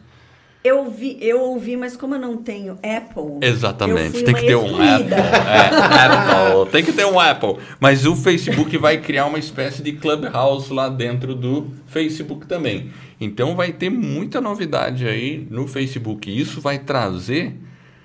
Eu acho que vai ajudar muito para os podcasters, porque tem muita gente que tem Facebook e não tem a mínima ideia do que seja um podcast. Então, se o, cara, se o cara não tem a mínima ideia e quer fazer um bom podcast, vem aqui no estúdio Pod 7. E vem, ó, se você quer fazer um e, bom e podcast. Espetacular. Exatamente. Exatamente. Você entra Primeiro na... entra na escola do Exatamente, jabá. Aprende na Vamos... escola e depois vem fazer na prática. Vamos fazer o, o, nosso jabá, né? Exato. Ó, você vai fazer. Vamos fazer o jabá. Então agora é hora do jabá, pessoal. Você vem para a escola do podcast no Podset. E se você precisar também de uma transmissão, você Perfeito, pode estar no meio do mato, isso. você fala com o Eduardo Pagaraz. Pronto, que ele te tudo. põe em tudo quanto é lugar. Você pode abrir o seu Instagram no meio do mato e ele te põe em tudo quanto é lugar. e é verdade. É, e é verdade. Sei. Ele faz. Não, os são muitos recursos, você não consegue abarcar e aprender tudo. Então, assim, a gente precisa de apoio, a gente precisa de rede, né? O tal do networking. Tem um, tem um, um site chamado Escola de Redes. Escola de Redes. Escola de Redes. Eu segui uma época, assim, eles são fantásticos. E, e ele fala que o negócio só é sustentável se tem formato de rede. Toda organização só tem sustentabilidade se tem formato Faz de muito sentido isso. E, assim, não rede do estilo rede social, sim, mas sim. assim, você precisa de rede, você precisa de pessoas que te conectem com outras pessoas, você precisa de pessoas aqui, que sejam hubs, né? Yeah. É. Que, que sejam fonte de informação. Você precisa olhar gosto, quem está na periferia da rede. É para trazer. Então, eu acho que comunidade, comunidade é o canal. é muito legal. E um dia eu vou ter minha comunidade das mulheres fênix. Já existe a, o, o, o, grupo, mas eu preciso fazer ele funcionar, gente do céu. Eu continuo... Não, mas você tem, tá com um ótimo pontapé, né? Que o, aqui vai te dar esse... Vai te ajudar a dar esse impulso. Não, e é muito, muito válido isso. Precisa muito ter mesmo esse tipo de espaço. Precisa ter mesmo... Não só para mulheres, Eduardo, mas homens também. Os homens também precisam aprender a compartilhar, trocar, é, é, trocar suas dores, porque o homem ele costuma ter uma coisa muito machista ainda, né? Eu não posso falar de uma dor minha porque alguém vai tirar um sarro de mim. E o que eu percebo é que você tem que ter um espaço protegido para fazer isso. O meu marido tem um grupo de futebol, né? É o espaço protegido? É o, não, não é. Então, não, não é um espaço protegido. tem uma das pessoas que, de, que compartilha dores nesse espaço. E ele só leva a chapuletada. Entendeu? O que, que acontece? Ela está compartilhando as dores no lugar errado. Existe um lugar privilegiado, né? E eu acho que os homens, assim como as mulheres, os homens são muito mais unidos. As mulheres não, as mulheres passaram por um processo de domesticação em que disseram para elas uma outra mulher não é confiável. Né? Um homem protege um outro homem. Uma mulher não protege outra é, mulher. Na verdade, tem, eu, enfim, eu é acho verdade. que sim. Eu, eu acho que sim. Concordo plenamente. Eu concordo. Nossa, os homens, muito. Geralmente... Os homens se protegem. Igual, igual as, as uma sociedade de classe, não. As classes, né? Por exemplo, um médico protege outro médico. Certo. Os corporativistas, né? Sim, são corporativistas, mas as mulheres não se protegem. As mulheres não se apoiam. Então, a ideia, por exemplo, de um círculo de mulheres é criar um espaço de uma irmandade feminina que se chama sororidade. Sororidade. Né? A irmandade Entendi. feminina, então a fraternidade seria uma, um masculino, a sororidade é feminina. Então, as mulheres precisam se apoiar. Elas precisam entender que elas podem confiar umas nas outras, né? E elas precisam se entender, entender seus ciclos, a TPM, o mau humor e tudo que vem junto com o fato de ser mulher, até a lua interfere no nosso estado de ânimo, na libido e uma série de questões. E as mulheres não se conversam. Então, antigamente, né, você tinha os, os, grupos de mulheres, você tinha a mulher sábia, você tinha, você tinha um filho, você tinha uma mulher que te, te ajudava assim, quando eu tive os meus filhos, eu não tive esta mulher disponível, esta mulher sábia disponível, né? Para me ajudar com as minhas dificuldades. Claro que eu tinha dificuldade com a minha mãe, enfim, também, né? Não vou dizer que. Mas a minha mãe também teve com a mãe dela. Então, o que acontece muitas vezes é que você vai reproduzindo padrões de comportamento de relacionamento que você a gente precisa quebrar. E precisamos quebrar esta questão do feminino de, de achar que a outra mulher vai competir. Uma vez tinha uma, teve uma amiga minha que fez o curso de crânio sacral comigo. Eu falei, você não quer vir atender aqui? Eu já tinha uma outra sala, você não quer vir atender aqui comigo? Ela falou para mim, sabe o que acontece, Lívia? Se eu for, eu vou roubar seus pacientes.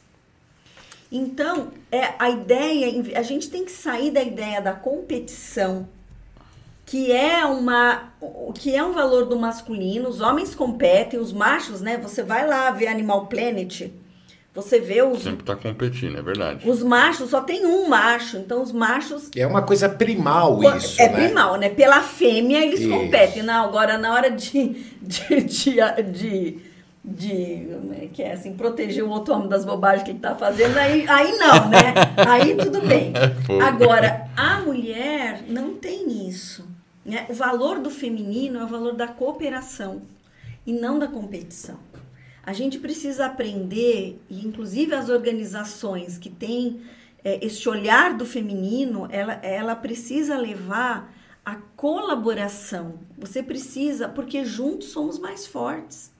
E não a competição. A empresa em que eu trabalhei tinha a filosofia do masculino. Então ela era gerenciada pela competição. Entendeu? Porque se eu preciso competir com você, é, eu vou produzir mais. É essa a ideia que está por trás da competição. É. Eu tenho que provar que eu sou melhor que você. Mas você pode fazer pela cooperação a mesma coisa também. Né? Mas você pode, porque, porque a, o grupo tem muito mais força do que a, é. as pessoas individualmente. Quando você, se você fizer uma oração sozinho, se você fizer uma oração em grupo, a oração em grupo tem muito mais força. Porque você une a força magné eletromagnética de todas as pessoas. Nós temos força, né, nós temos potencial eletromagnético. Todos nós temos campo eletromagnético. Sim. O nosso coração é, tem campo eletromagnético. E... Não, é. nosso coração gera energia elétrica. Os tempos tanto que você não faz. É, como é que chama? Que você faz eletrocardiograma, eletroencefalograma, você consegue medir o potencial elétrico do seu coração. E o coração é uma bomba eletromagnética mais forte que o cérebro. Você consegue medir a força do coração. Então, se você une pessoas pela força do coração, você consegue criar muito mais, você vai muito mais longe do que se você ficar é, competindo com as pessoas. Então, esse espaço, essa, esse, esse valor do feminino tem uma. Aquela nova Acrópole, tem a Lúcia Galvão, professora Lúcia Galvão. É, ela, ela fez um podcast, um, uma, deu uma aula no, no Dia das Mulheres. Uma live e tal. Ela fez, deu uma aula no Dia das Mulheres. E ela falou assim: que você não tem igualdade de gêneros, você tem igualdade de direitos. Homens hum. e mulheres têm igualdade, mas nós não somos iguais. Então, os valores do masculino são uns, os valores do feminino são outros. E nós nos complementamos. Isso é algo tão sábio, mas é tão sábio. Sério, isso é muito sábio. É verdade.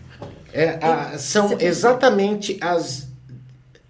Respeitando as diferenças, mas. Uh, trazendo exatamente os, os, mesmos direitos, dando exatamente civilizadamente os mesmos direitos, mas respeitando as diferenças que há exatamente Entendendo entre que a gente se completa. Então, Exato. levar uma outra forma de trabalhar, não da competição, mas de colaboração. As pessoas, às vezes as pessoas me procuram porque querem que eu curta a página delas. Aí eu falo, vamos fazer uma collab, né? Vamos Você fazer... curte a minha e eu curto a sua. Não, vamos fazer uma vamos fazer uma live juntas. Sim, sim. Vamos falar de terapias integrativas juntas. Ela não quer isso. Não. Aí o ser humano desaparece. Aí não quer porque vai competir, acha que é isso, né? Então, mas... É, eu não me preocupo com esse negócio mas de competição. Não existe. Sabe eu por quê? Não... Porque Nossa. a minha energia, a minha, minha, minha história, aquilo que eu passo é, é diferente do que o outro. A gente pode fazer a mesmo, as duas podem fazer barras de axis, as duas podem fazer crânio sacral, as duas podem fazer constelação. Mas é assim, isso é uma coisa do Axis. Quem é que vai ser uma contribuição para você agora? Entende? Então, não é que eu não tenho que vender o meu trabalho, eu tenho que assim, veja se nesse momento sou eu que vou ser uma contribuição para você. Ou é a outra. E vai ser feliz.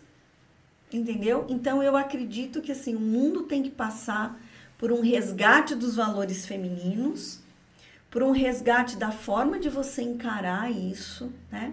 O corporativo, o, o, a, as parcerias, para que a gente caminhe de fato para o mais.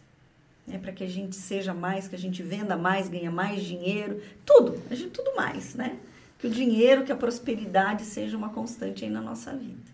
É, eu, eu uma, uma reflexão final aqui que eu quero colocar uma época eu ficava elucubrando assim, né? Pensando, né? Você pensa assim, aquelas sociedades antigas, né? Onde você, sabe, bem masculina, onde eu sou o líder e as pessoas me temem e essas pessoas que me temem, eu também tenho que ficar esperto, porque pode vir um cara aqui e me espunhalar por, por trás e tomar o meu lugar. Então é aquela coisa, é, é a sociedade do cada um por si.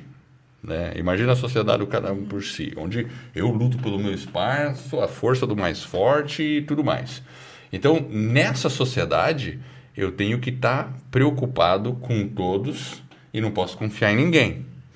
Agora, se eu eh, pensar de um modo utópico agora, vamos pensar uma sociedade onde eu e aí vem um pouco da questão do altruísmo, que é a questão de você colaborar e não esperar nada de volta. Não ter medo dessa colaboração. Então, eu estou ali, eu sou um líder, já não sou mais o chefe, e eu sei que eu não preciso me preocupar comigo porque as pessoas ao meu redor, porque me respeitam, se preocupam comigo. É diferente.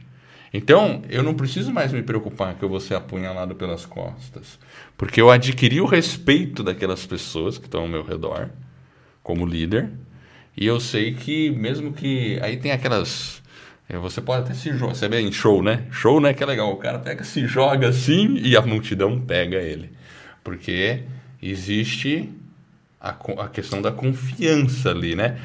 Às vezes até tem as, aquelas comédias, o cara se joga no chão, todo mundo sai, o cara cai no chão, né? A palavra confiança vem de, né, de fiança, de, de você é. criar, de, fi, de fiar, né? Confiança de, de fiar juntas. E quando você fia juntos, você cria uma teia, e aí você cria a rede. Então as pessoas precisam aprender a fiar juntas. É isso mesmo. Né? E não ficar o tempo todo achando que alguém vai te passar a perna. Isso não é uma das dos pontos, né, da análise de riscos, é ingenuidade. Claro, né? sempre você pode ter alguém. Ser, é, Isso. não é você ser ingênuo. Ser ingênuo, exatamente. Pode ter gente que vai querer te, mas você Sim naturalmente começa a afastar essas pessoas. Você também não vai ser bobo, tem que perceber, né? Não, essa pessoa aqui eu acho que não está muito conectado com a minha maneira de ser, né?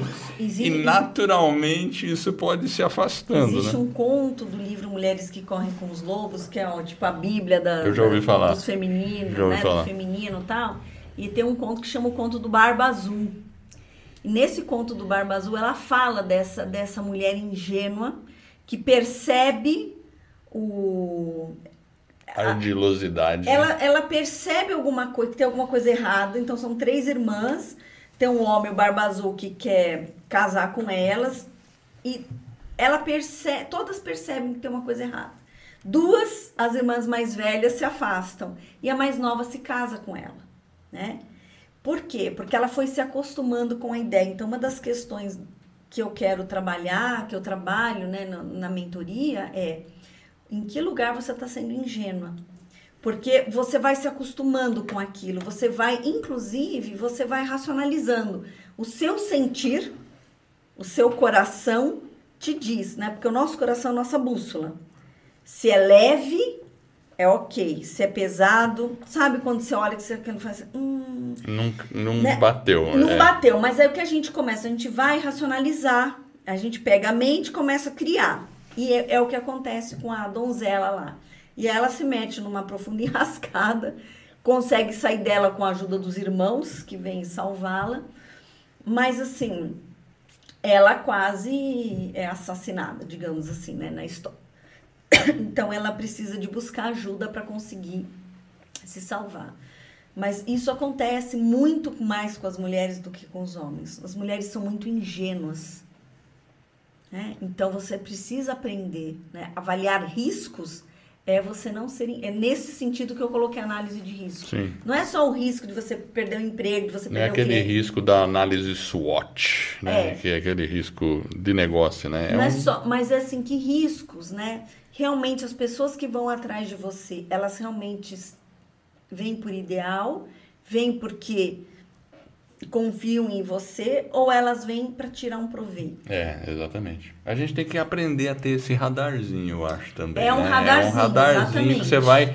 Mas eu acho que quando você está também livre de segundo intenções, é até mais fácil você ter esse radar, eu acho, né? Às vezes, claro, você então, tem que. Ou ele fica mais aguçado, é, né? Ele fica mais vivo. Vai... Isso assim, você está ligado com o seu perceber, sem julgamento.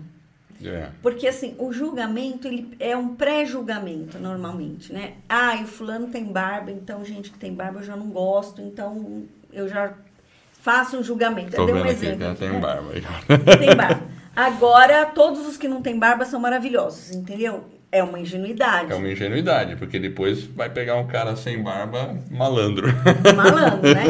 Então, é assim, a gente tem que estar. Tá, se você está conectada com o seu corpo, você percebe, porque o seu corpo te diz. Entende? Não passa pela mente. A percepção corporal, ela é muito mais pura, porque não passa pela, pelas idealizações, pelas construções mentais. E o que acontece? A gente não está conectado com o corpo. A gente perdeu essa conexão, não está conectado com a natureza, não está é, conectada com a Terra, com o planeta. É verdade, a gente fica meio que perdendo essas conexões e talvez até o digital prejudique um pouco isso, né? Talvez prejudique, porque você não tem aquele contato humano, né? Tanto é que quando a pessoa, aí fazendo um paralelo, né? Quando a pessoa discussão no mundo digital é a pior coisa, né? Porque você nem tá vendo a outra pessoa, às vezes as pessoas começam a falar coisa que nem deveriam, né? No mundo digital, que não falariam presencialmente. O freio é diferente, nem, né? É, o freio é diferente, as percepções. Por isso que é esse formato de podcast é maravilhoso. Não, né? exatamente, eu concordo. Pessoas, Perfeito. Porque você. Porque a gente está vendo. Porque você vê, mas as pessoas também podem ver, também podem tirar suas conclusões. Não precisa concordar com tudo, também não precisa discordar Exato. com tudo. Legal. Agora, o digital é desafiador. É desafiador. É. E a gente vai ter que aprender a lidar com isso. Ah, mas acho que agora você mandou muito bem, se deu uma boa sacada. Também o digital é uma coisa também, se a gente for falar aqui em tempos de vida humana, é uma coisa muito recente. Total. É também uma ferramenta que a gente vai ter mesmo que aprender a manipular a viver, né? é, é, é inescapável, é, essa é uma realidade, e a gente vai ter que encontrar aquele modelo de equilíbrio entre uh, não perder a sua a humanidade com isso, não perder exatamente o ato de socializar, mas também não levar tudo aquilo como se fosse absoluta chuva de bits atrás de uma cortina como é, se não tivéssemos forma... humanos tratando disso. São pessoas, né? O, o Vitor Damasio diz isso, ele falou, fala assim, não são números, são pessoas. E aí ele disse que as pessoas falam assim, não, porque só teve duas pessoas que compraram o meu curso. Eu falei, qual é o nome delas?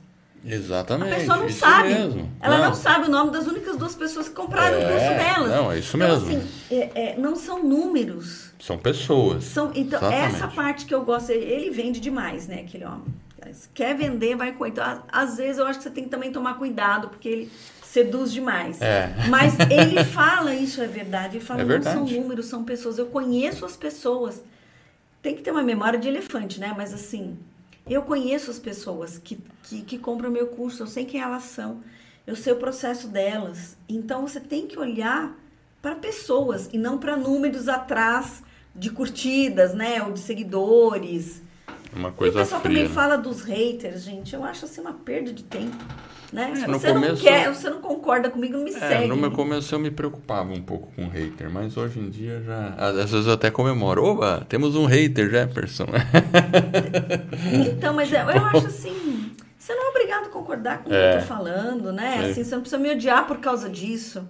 É, é como é que a gente lida com as diferenças. É que às vezes você fala algo que toca numa sombra que toca numa dor, numa dor que não é vista, que não é percebida, que não. Né? E aí a reação é do cara exatamente é. ir pro ataque. E aí tá formado é, aí tem muitas coisas por trás do hater, né? Pode ter inveja, um monte de coisa.